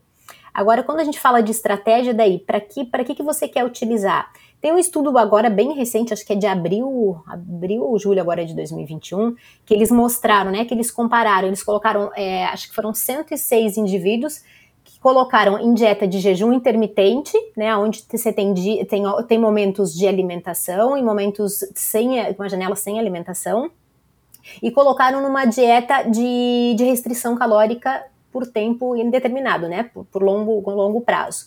E eles viram que quem teve essa dieta com restrição calórica, seja jejum seja low, baixo carboidrato, né, low carb ou cetogênica, eles tiveram um retorno do peso muito maior e uma queda no metabolismo energético.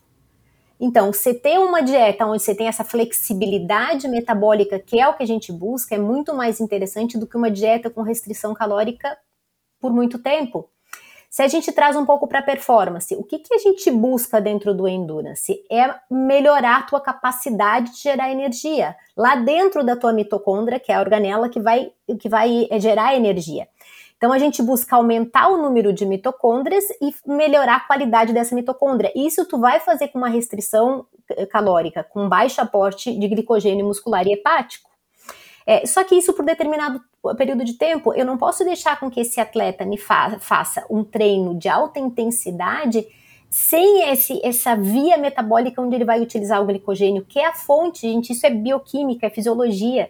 E daí eu tento mostrar para o meu paciente, quando ele chega no, no, consultório, hoje acho que 70% chega querendo fazer é, jejum intermitente, dieta cetogênica, não quero mais usar carboidrato. E daí eu pergunto por quê. Muitas vezes nem ele sabe por quê que ele quer restringir. É porque ele viu que o atleta X fez e deu é, resultado. Mas é qual problema. é a capacidade desse atleta que ele viu é, fazer? Qual é a capacidade dele de fazer aquele tipo de dieta? E por que, que ele está fazendo?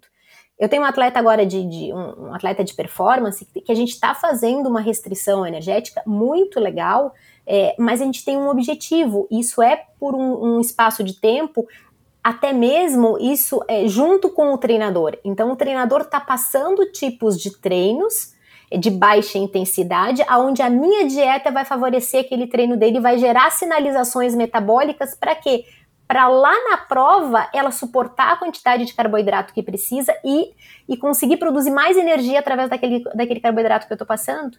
Então, isso tem que estar tá muito bem alinhado com o treinador. Não adianta a pessoa querer fazer uma, uma restrição calórica lá perto de onde ele está fazendo os volumes e intensidades.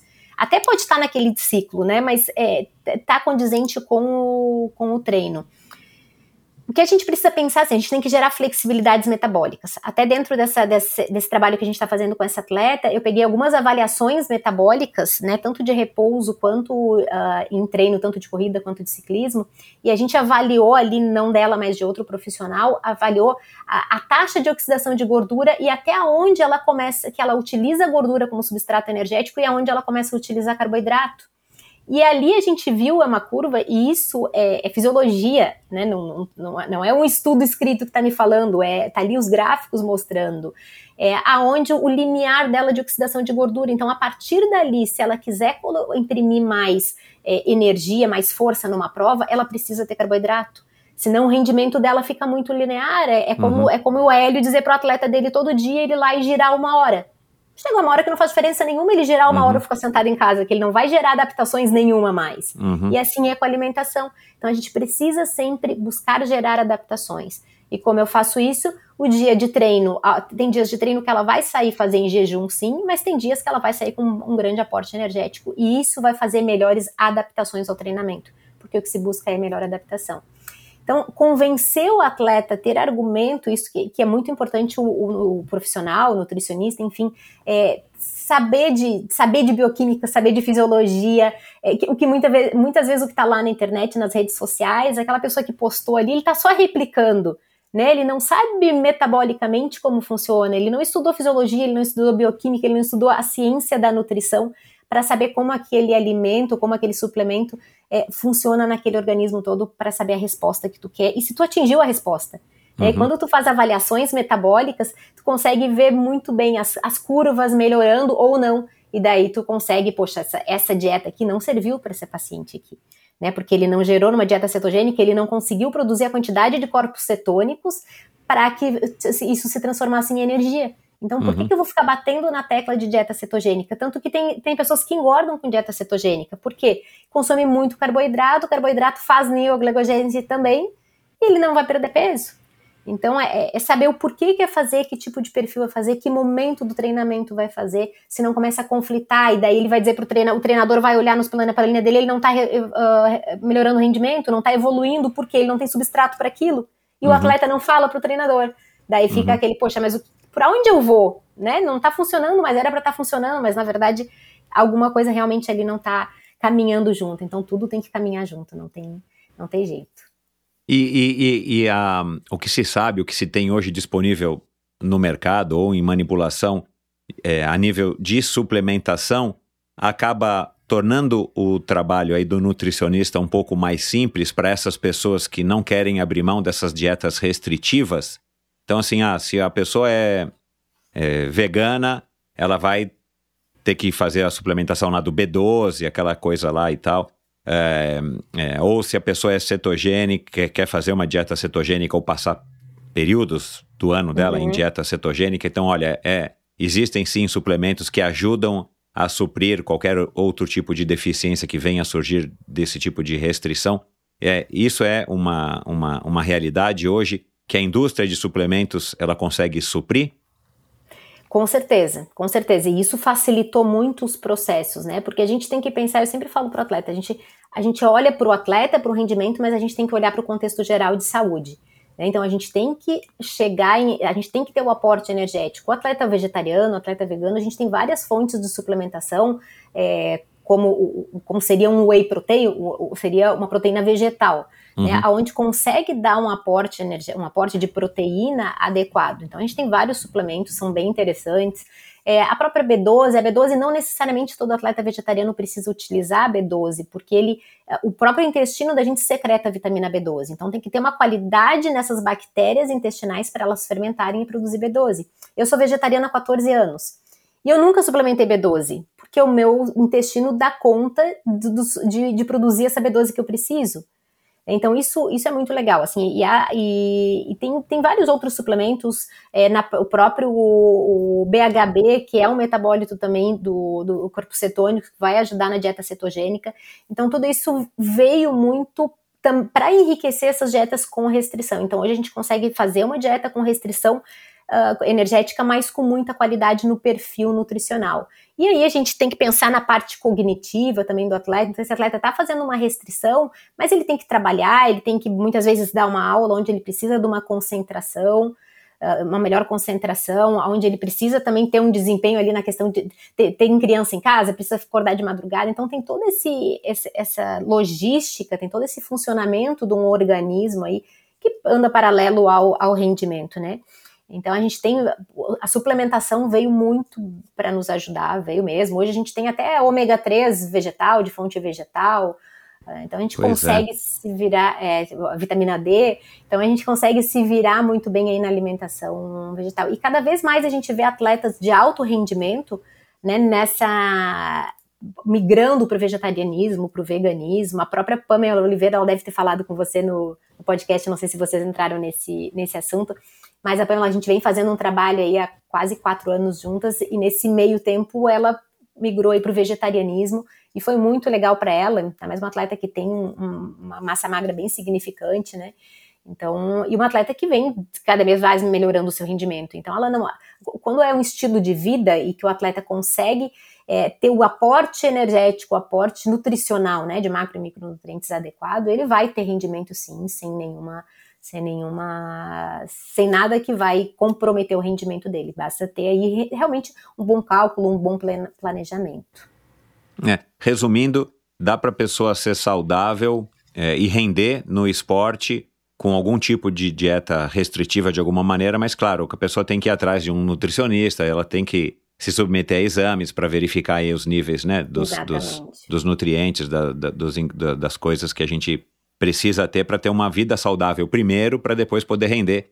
Porque é aquilo, né? Não adianta você pegar um carro desregulado, pegar o Henrique Avancini e colocar numa bicicleta com um pneu murcho ou com a regulagem de suspensão é, toda bagunçada, ou sei lá, com um pedal que não prende no pé, e ele querer ganhar alguma Copa do Mundo não vai ganhar nunca, não adianta, né? Exatamente. Acho que isso fica, acho que isso aqui é um recado legal, embora já seja é, meio corriqueiro hoje em dia, e talvez as pessoas saibam disso, mas nunca é demais lembrar, né, doutora Janaína, porque é, é, a gente sabe que talvez seja um, um, instinto do ser humano procurar sempre o caminho mais curto, né, uma questão de sobrevivência, de poupar energia, mas no caso do desempenho esportivo, nem sempre é o melhor caminho você procurar atalhos sem ter o, o devido é, a orientação e a recomendação de quem estudou e de quem é, sabe disso, como é o caso aqui de vocês, também se aplica no treinamento, né, Hélio?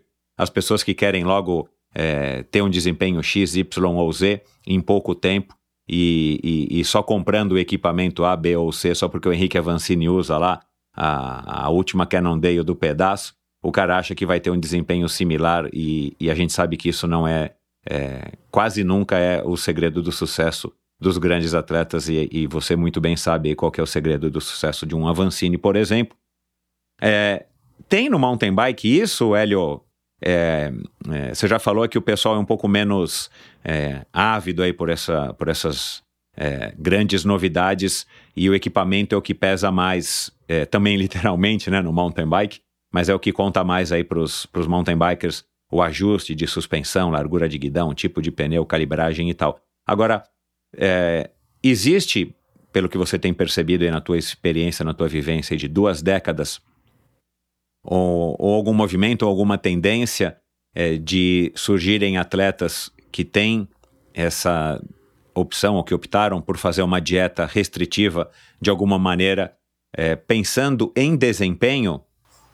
Bom, é, no cenário nacional é, ainda é, não há, pelo menos daqueles que figuram na ponta, algum atleta que teve esse tipo de atitude e comportamento em relação à, à parte nutricional e principalmente associado ao, bom desempenho, né? É, talvez porque é, até esse ponto não, não teve a segurança necessária, e isso, em certa, certa maneira, eu acho positivo, para ter esse tipo de, de atitude, de comportamento.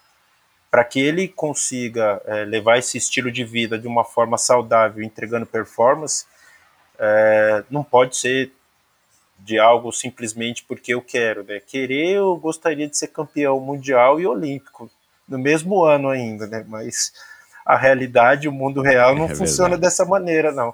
Então, quando o atleta ele, ele toma esse tipo de, de, de comportamento baseado naquilo, não só que ele acredita, mas é, com profissionais, com um ou com vários profissionais que dão esse suporte para que essa decisão seja da melhor forma, não vejo problema nenhum. A própria doutora citou o caso da, da Pamela, e vem construindo performance dela. Inclusive, eu, eu assisti a prova dela na, nas Olimpíadas, achei muito boa, muito bacana. Fiquei torcendo ali na hora que ela se desgarrou do pelotão ali, mas ali eu já vi que ela falou assim: tem futuro. Estar ali na, naquele grupo ali seleto não é para qualquer um, já demonstra que ela tem potencial. E espero que você, junto com ela e todos que trabalham com ela, consigam êxito, que Sou apaixonado pelo ciclismo, mas sou apaixonado principalmente por esporte e amo performance humana.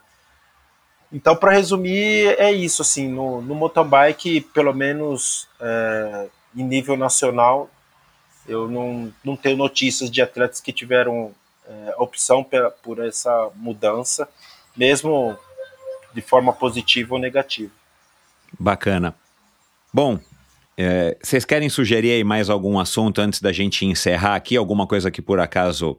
É claro, né? A gente pode de novo é, até marcar outras. Vamos marcar um especial aí com somente com o Hélio para a gente se aprofundar nesse assunto de treinamento e da sua experiência. E depois com a doutora Janaína também para a gente se aprofundar nesses temas. Quem sabe até abrindo aí para os ouvintes espaço para tirarem dúvidas com você, Janaína.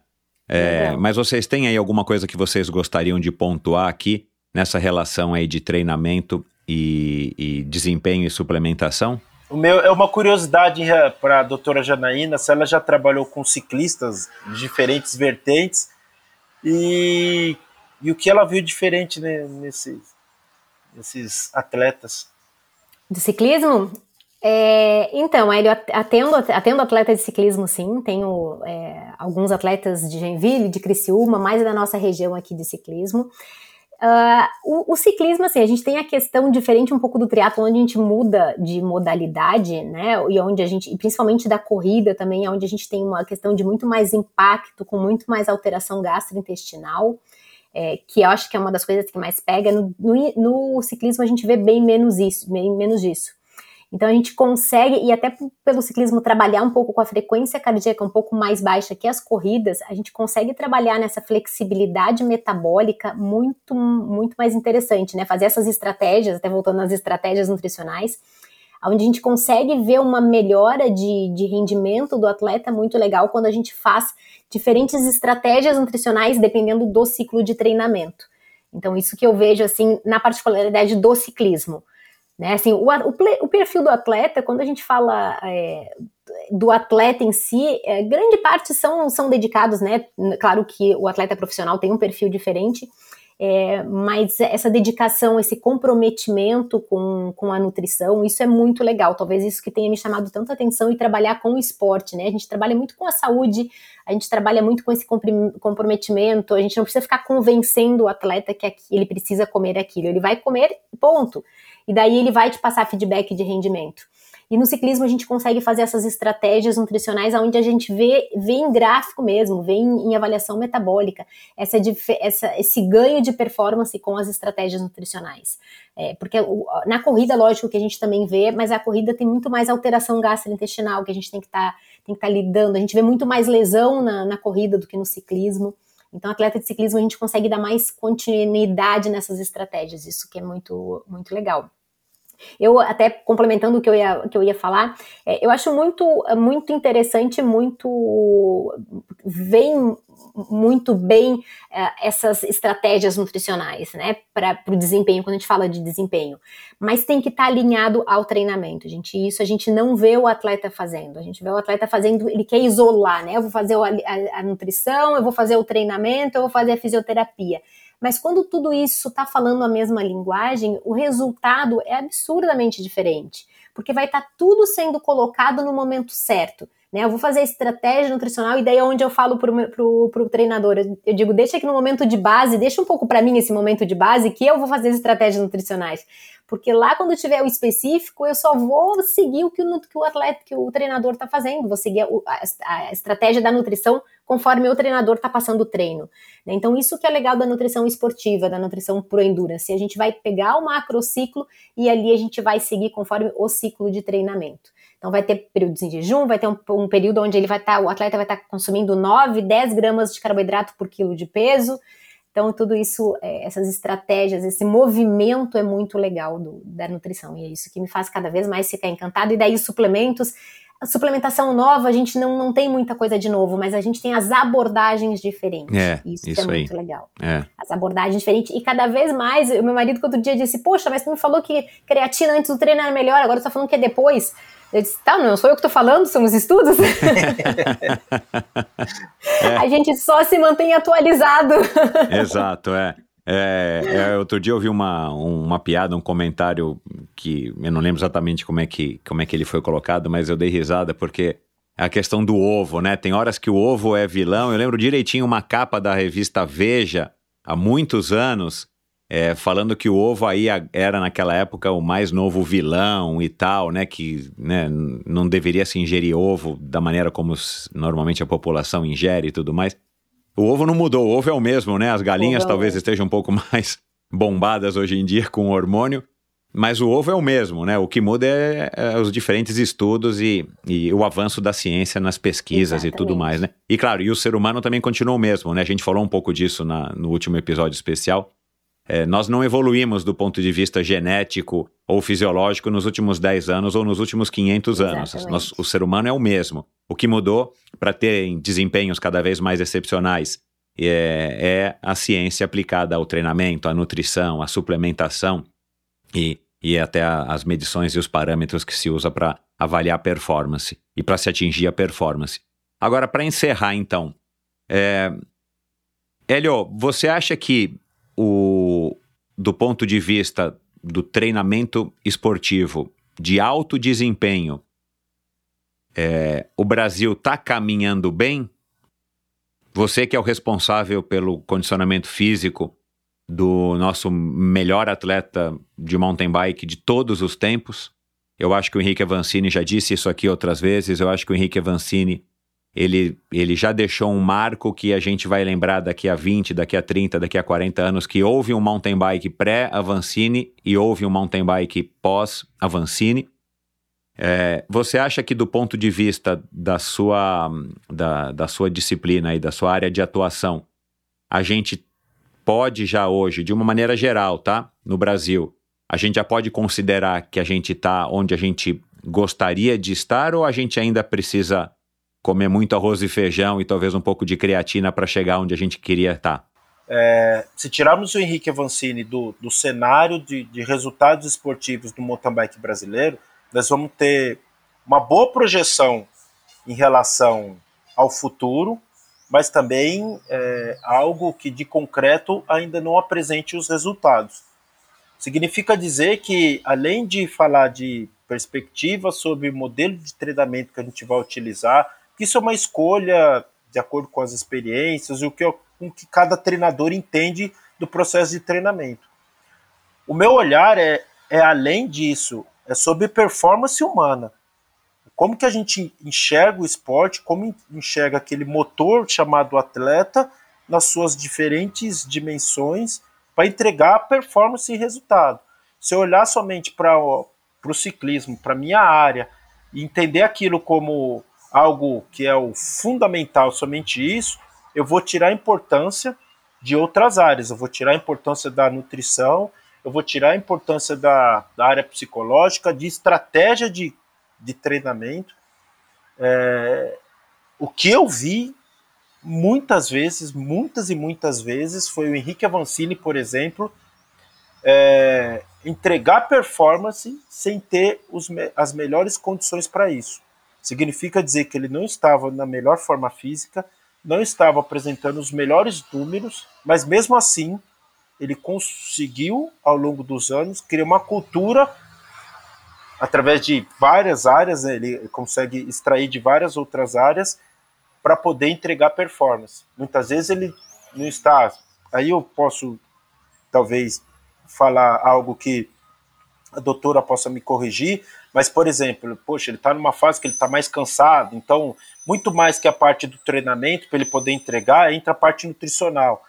É, ou uma estratégia tática para ele poder performar naquelas condições que não seriam as chamadas ideais. Então, isso que a gente precisa evoluir muito, porque é, ao longo dos anos, o que mais o Henrique conseguiu é, fazer essa transição é como que ele saía de uma situação de um bom atleta, um atleta que entregava bons números, com excelente potencial, para um atleta que conseguiu figurar agora lá entre os melhores do mundo. Essa chave, essa transição que a gente precisa evoluir. Precisa conversa e precisa entender o esporte de uma outra maneira. É, eu falei da, da Pamela, que eu vi lá ela nas Olimpíadas, poxa, é, sem entrar na, na, questão, por exemplo, do, do triatlon, que não é a minha expertise, mas potencial eu sei que ela tem. O que vai se fazer para essa transição aí, aí, poxa, vai envolver uma série de áreas. E é como enxergo o mountain bike hoje em dia, né? Se a gente simplesmente deixar o trem Henrique Avancini passar e a gente não conseguir envolver é, essa série de informações, de conhecimentos sobre o como é entregar performance ali com os melhores do mundo, a gente vai simplesmente criar mais atletas com profissionais ou com potencial, não necessariamente atletas que entreguem resultado. Não, eu aqui estou assim, é, feliz com o que o Hélio está falando, é, é, muito legal tudo isso. Parabéns, Hélio, pela sua visão. Eu acho que grandes treinadores levam grandes atletas longe, né? É, parabéns por todo o seu trabalho, porque quando a gente tem, consegue ter essa visão assim do macro, né, de tudo que está em torno do atleta, sem dúvida esse atleta chega no topo, porque quando a gente fica olhando só para o nosso umbigo e, e, tentando fazer tudo sozinho, realmente a, a, máquina não acontece, né, a máquina não anda, porque é, o atleta, como todo ser humano, ele é feito de, de cabeça, de corpo, de mente, de alma, de tudo, né, e a gente precisa estar tá tratando e trabalhando todas essas, essas vertentes. A gente vê muitos atletas super preparados fisicamente, mas chega lá na prova, uh, psicologicamente ele não estava preparado, ele tem uma cobrança muito grande. É, a cobrança acho que tem que ter, lógico, mas às vezes uma cobrança negativa, né, que leva o atleta a, um, a, um, a uma negação dentro dele mesmo da capacidade. É, e, e, ter, e ter esse alimentação paralelo a isso, cuidar também dessa parte da alimentação, é determinante, né? A gente, eu sempre falo para o meu atleta que quando ele, na prova, o que vai determinar a prova dele é a alimentação, porque o treinamento já foi feito até ali. E, e daí Exato, é, é. é, seguir a estratégia do treino, lógico, a, estratégia de prova dentro do, do treinamento, mas o que vai determinar vai ser a alimentação. Então, aquele atleta que não tem nem mesmo uh, é, a, o comprometimento e a tranquilidade de pensar o que, que ele tem que fazer na alimentação durante uma prova, como ele citou lá no começo, né? Que, que, que eles estão condicionados a passar, meu suplemento vai estar na segunda volta, na terceira volta. Ele ter essa disciplina e ter isso já muito bem treinado, ele não vai conseguir é, é, render, porque não adianta, chega, uma, chega um momento, principalmente se a gente falar de provas longas ou provas mais curtas com alta intensidade, e quando desligar o disjuntor, não adianta você colocar suplementação para dentro, alimentação, que não vai ligar na hora de novo. Né? E a gente vê muitos atletas chegando num grande desafio, extremamente estafados, extremamente fadigados. Poxa, mas tu veio tão bem até aqui, só que faltou a cereja do bolo. Né? Ali faltou a cereja do bolo, faltou aquela suplementação e faltou muitas vezes, como a Eri acabou de falar, aquele momento onde o atleta talvez não precisasse de algo tão importante, uma alimentação tão direcionada para uma prova, mas na outra ele chegou fisiologicamente mais depletado, mais fadigado, e que naquele momento ali ele vai precisar de uma atuação da nutrição muito diferente do que foi em outro momento. Então, enxergar um momento da prova do atleta vai fazer toda a diferença. E isso não só para atleta profissional, isso para atleta amadores, principalmente os amadores que buscam um rendimento, né? O atleta amador que quer estar tá lá na prova de Kona, que quer estar tá em uma maratona de Boston. Então, são as sutilezas do detalhe do treinamento, da nutrição, da fisioterapia, da psicologia, que tudo unindo a gente consegue buscar grandes resultados e a gente vê muito isso na prática, na nossa vivência hoje, o que a gente vê aí nos grandes resultados em todas as categorias. Né? Então, acho que, que é isso. E doutora, a mesma pergunta que eu fiz para o Hélio, do ponto de vista da nutrição, o Brasil hoje está no lugar onde deveria estar, onde é, os nutricionistas ou você gostaria que a gente estivesse, ou a gente ainda precisa para é, é, se igualar à Europa ou Estados Unidos é, alguma coisa a mais do ponto de vista do conhecimento ou da pesquisa, porque eu entendo, né, e a gente tem ouvido muito falar aí nos últimos anos, que a pesquisa no Brasil ela, ela, ela foi muito desestimulada. E eu entendo então que talvez grande parte da pesquisa que vocês estudam para aplicar na prática, né, ou para desenvolver conceitos, ela vem de fora. É, faz alguma diferença é, se a gente estuda os brasileiros e não os americanos ou os europeus ou sei lá, né? Os alemães, é, europeus de uma maneira geral. É, a gente está caminhando num ritmo legal ou, ou a gente precisaria ou poderia para ter um entendimento melhor do ser humano brasileiro com as né, com a cultura, com a genética, com essa mistura de raças que nós somos, a gente poderia estar num nível talvez um pouco mais adiantado. Ah, com certeza, Michel. Eu acho que quando a gente fala de ciência, quando a gente fala de, de, de, de evidências científicas, quando a gente tem estuda, estuda o grupo populacional é, da região que tu está, de toda a parte genética, da parte cultural, que, que, permeia tudo isso faz toda a diferença. E realmente, em termos de estudo, ainda estamos muito aquém do que deveria, do que poderíamos estar, né? Hoje, grande parte dos estudos, principalmente de endurance, vem da Louise Burke, que é uma cientista australiana, que acabou de, de se aposentar até, mas ela deixa grandes estudos dentro do endurance. Ela junto com o Junkin Drops, que é outro, outro, ele também é triatleta, também é ciclista e também é um dos grandes pesquisadores. Então eles estão tão à parte assim do, do mundo para gente, eles que publicam a maior parte de, dos estudos relacionados ao endurance.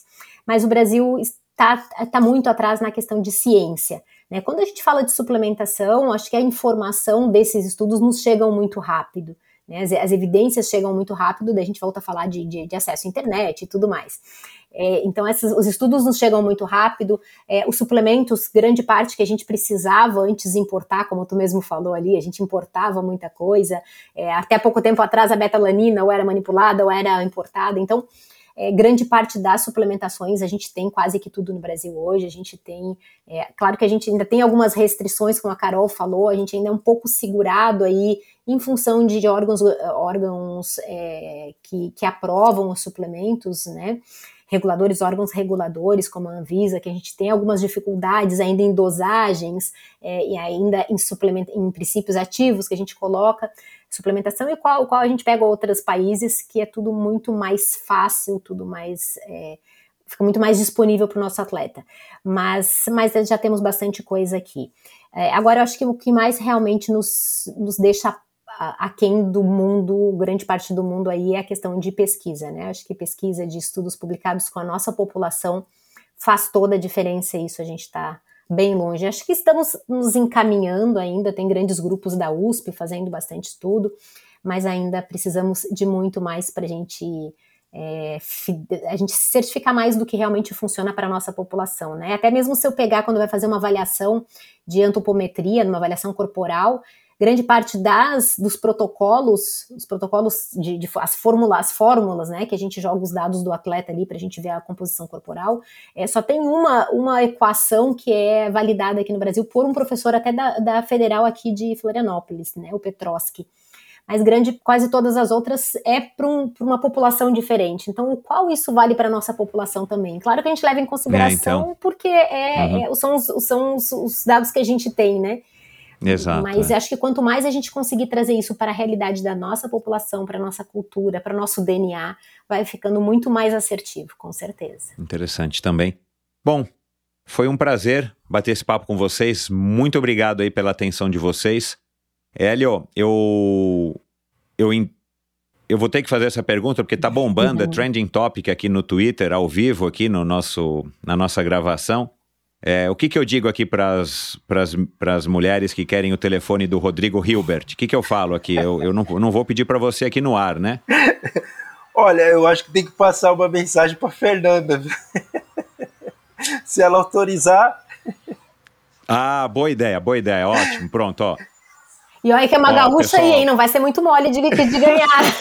ó, Li, Nada, é, né? procurem a Fernanda Lima no Instagram dela, que deve ser Fernanda Lima, é, e perguntem para ela qual é o telefone do Rodrigo. Ela vai, acho que ela vai dar cabo disso, não vai? É... Como uma boa gaúcha, ela vai sair com boas respostas, aposto. O meu conselho é não perguntar, mas quem quiser perguntar, pergunta. Eu também acho. Legal. E aí agora a gente, a gente vai desligar e eu vou pegar aqui umas dicas com a doutora Janaína, como é que eu faço para melhorar minha memória que está cada vez pior. Mas vamos lá. É, eu vou colocar no post do episódio de hoje, lá no endorfinabr.com, é, um link para as duas contas no Instagram de vocês e para vários outros assuntos que a gente mencionou aqui. Eu gosto aí de estar de tá complementando é, a, a informação, além do que a gente ouviu aqui nessas duas horas de conversa, com algumas outras curiosidades e assuntos correlatos é, que foram mencionados aqui para que o ouvinte que queira se aprofundar um pouco mais nesse conhecimento, nessa conversa, ele tenha oportunidade. Vocês mesmos é, que respondem aos seus Instagrams, os seus respectivos Instagrams, e as pessoas podem entrar em contato com vocês, seja para dar um oi, para elogiar, ou até para, né, olha, queria marcar uma consulta, ou como é que eu faço para treinar com Hélio.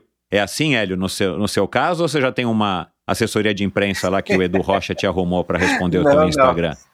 Ainda mais depois dessas fotos com o Rodrigo Hilbert. Olha, você falou na questão do, do Rodrigo Hilbert, cara, ele, ele é um, um exemplo de, de como as pessoas chamadas comuns, né? Porque acho que no caso dele não dá para falar de comum, porque ele faz tudo, que é até ruim, porque ele, ele faz subir a régua. Se eu não trocar a lâmpada de casa, já viu, né? Eu falei assim, poxa, mas isso é o básico. Mas assim, ele, ele tem um dia a dia muito corrido. E mesmo assim, ele, ele consegue, poxa, fazer muito bem é, os momentos que ele está pedalando, assim, incrível. Apesar de, além, apesar de tudo, não, além de tudo, ele, poxa, pedala bem, viu?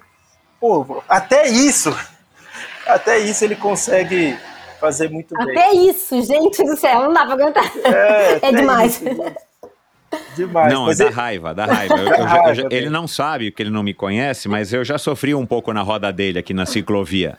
Aí, além do cara trocar lâmpada, cozinhar super bem, o cara ser um puta de um cara bonito, meu. É. O cara é forte pra caramba, meu. O cara ainda pedala bem, super meu. Vou te falar, viu, Vocês têm que se esforçar bastante. confesso. É, a, a, probiótica tem que lançar um suplemento, cara, inspirado no Rodrigo Hilbert, para ver se a gente consegue pelo menos melhorar algum desses quesitos, seja trocar a lâmpada, ou cozinhar bem, ou treinar bem, né?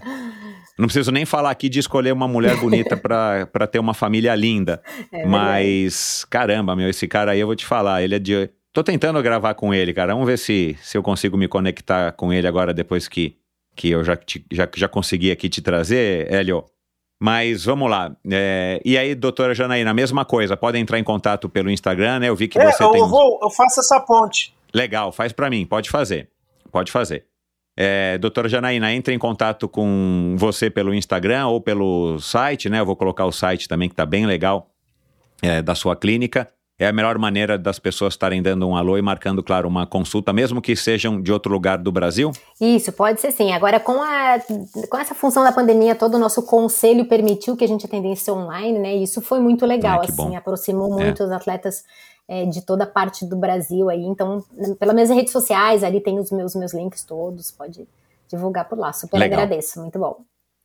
Legal. Então, muito obrigado mais uma vez pela paciência, pela atenção de vocês, é, por terem compartilhado, né? Na verdade, é, eu disse para o pessoal da Probiótica, isso aqui estão sendo aulas, né? Que a gente está conseguindo ter o privilégio de, de assistir e, e, aprender muito com profissionais como vocês dois aqui hoje. Então, mais uma vez, muito obrigado e aguardem vocês. É, o convite já está feito aqui publicamente, já fiz em off, mas em 2022 vai ser o ano que a gente vai ter um episódio especial sozinho, eu e o Hélio, e um episódio é, especial, eu e a doutora Janaína, para a gente conhecer um pouquinho mais dessa, dessa vida interessante que vocês têm e desse amor que vocês têm pelo, pelo esporte. Tá bom, pessoal? Legal, super obrigada, Michel. Obrigada mesmo pela, pela oportunidade, pelo convite. Foi um prazer estar aqui com você, Hélio. Parabéns pelo seu trabalho mais uma vez. Sou admiradora demais do seu trabalho, seus, seus atletas todos. Prazer em estar aqui com esse, nesse bate-papo com você. Obrigado, Michel. Obrigado pelo convite. Obrigado à Probiótica, ao Endorfina, à doutora Janaína. Muito obrigado pela conversa, pela aula, pelas muitas coisas que você falou que eu sempre nesses encontros eu aprendo bastante, procuro ficar ali com o ouvido bastante atento. Então, para mim, além de ser um prazer estar aqui, foi mais um reforço daquilo que eu tenho que colocar dentro da cabeça e poder aplicar para os atletas. Bom, pessoal, então mais uma vez, muito obrigado e um bom resto aí de semana para vocês. Valeu. E é isso, obrigado pela sua audiência. Mais um especial fantástico. Espero que vocês tenham curtido tanto quanto eu curti. Para mim sempre é um privilégio, é um prazer poder estar conversando com pessoas que entendem muito de determinados assuntos, porque a gente consegue pegar aí bastante coisa e, e, e aplicar aí nas nossas próprias vivências e experiências. A gente falou aqui de diversos assuntos muito legais e passamos aqui por diversos convidados, como a Raíza, como o, o Rui Avancini, o pai do Henrique, e o Henrique. A gente falou aqui da Pamela, a gente falou aqui do, da Luciana Haddad, da Carol Genaro, né, do especial aí, do último especial nesse oferecimento aí da probiótica. É, todas essas pessoas já passaram pelo endorfina, já passaram também aqui os atletas da probiótica, Tota Magalhães, o Fernando Told, a Pamela, né? A Pamela já passou duas vezes por aqui. É, a gente falou aqui também, teve uma hora aí que o Hélio falou de combatividade. Ela é a psicóloga do, do Henrique Avancini e da equipe do, da Caloi Avancini Team, que é a Alessandra Dutra. Já passou por aqui, uma mulher fantástica.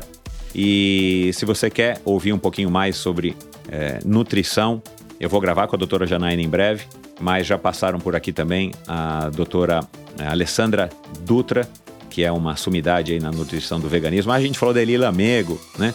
A gente já gravou aqui também com a doutora Patrícia Campos e a Fernanda Lima. Fernanda Lima que cuida da Raíza, como eu falei, e a Patrícia é nutricionista. Falamos aqui do assunto nutrição e os problemas é, de saúde em decorrência dessas dietas restritivas ou do excesso de treino para os atletas profissionais e amadores. Foi um episódio fantástico. Enfim, muitas pessoas já passaram por aqui. Basta você procurar e ouvir no seu agregador de podcast de preferência ou aqui no site do Endorfina, é, no endorfinabr.com. Você encontra esse e todos os episódios do Endorfina. Não se esqueçam que no meu site você encontra também um link para o meu canal no YouTube, onde você vai encontrar também trechos dessa conversa aqui com a doutora Janaína e o Hélio. Você encontra também no meu site um link para o meu Instagram, o Endorfina BR. É a maneira que você tem de entrar em contato comigo, de mandar um oi, de tirar uma dúvida, de fazer uma crítica, uma sugestão de convidado. E lá também no meu site você consegue assinar a newsletter, que toda sexta-feira eu envio é, com dicas, curiosidades, com assuntos é, interessantes que eu acho que são legais de serem compartilhados. E também no meu site você encontra maneiras de apoiar financeiramente esse projeto, a sua doação, a sua contribuição voluntária é sempre muito bem-vinda e é, me, me deixa muito mais é, honrado é, do que apenas a sua própria audiência. Então, muito obrigado a todos que têm apoiado Endorfina. E é isso, pessoal. Obrigado à Probiótica por ter proporcionado mais um, um episódio fantástico, mais um especial, é, o último desse ano. E eu conto com vocês então no próximo episódio do Endorfina. Afinal de contas, quem é que não gosta de boas histórias, não é? Esqueça seus limites com a Carbap Energy Bar. O novo lançamento revoluciona o mercado ao criar a categoria de barras energéticas, máxima energia e nada mais. Já disponível no site probiotica.com.br e nas melhores lojas especializadas do Brasil. Obrigado por ouvir esse episódio do Endorfina. Acesse o endorfinabr.com Vá no post do episódio de hoje para conhecer um pouco mais sobre o meu convidado e alguns assuntos abordados em nossa conversa. Lá você ainda encontra todos os episódios do Endorfina. Siga o Endorfina BR no Instagram e confira imagens inéditas e inusitadas dos meus convidados. Participe enviando comentários e sugestões. Se você curtiu, colabore assinando Endorfina no seu agregador de podcasts preferido e compartilhando com seus amigos.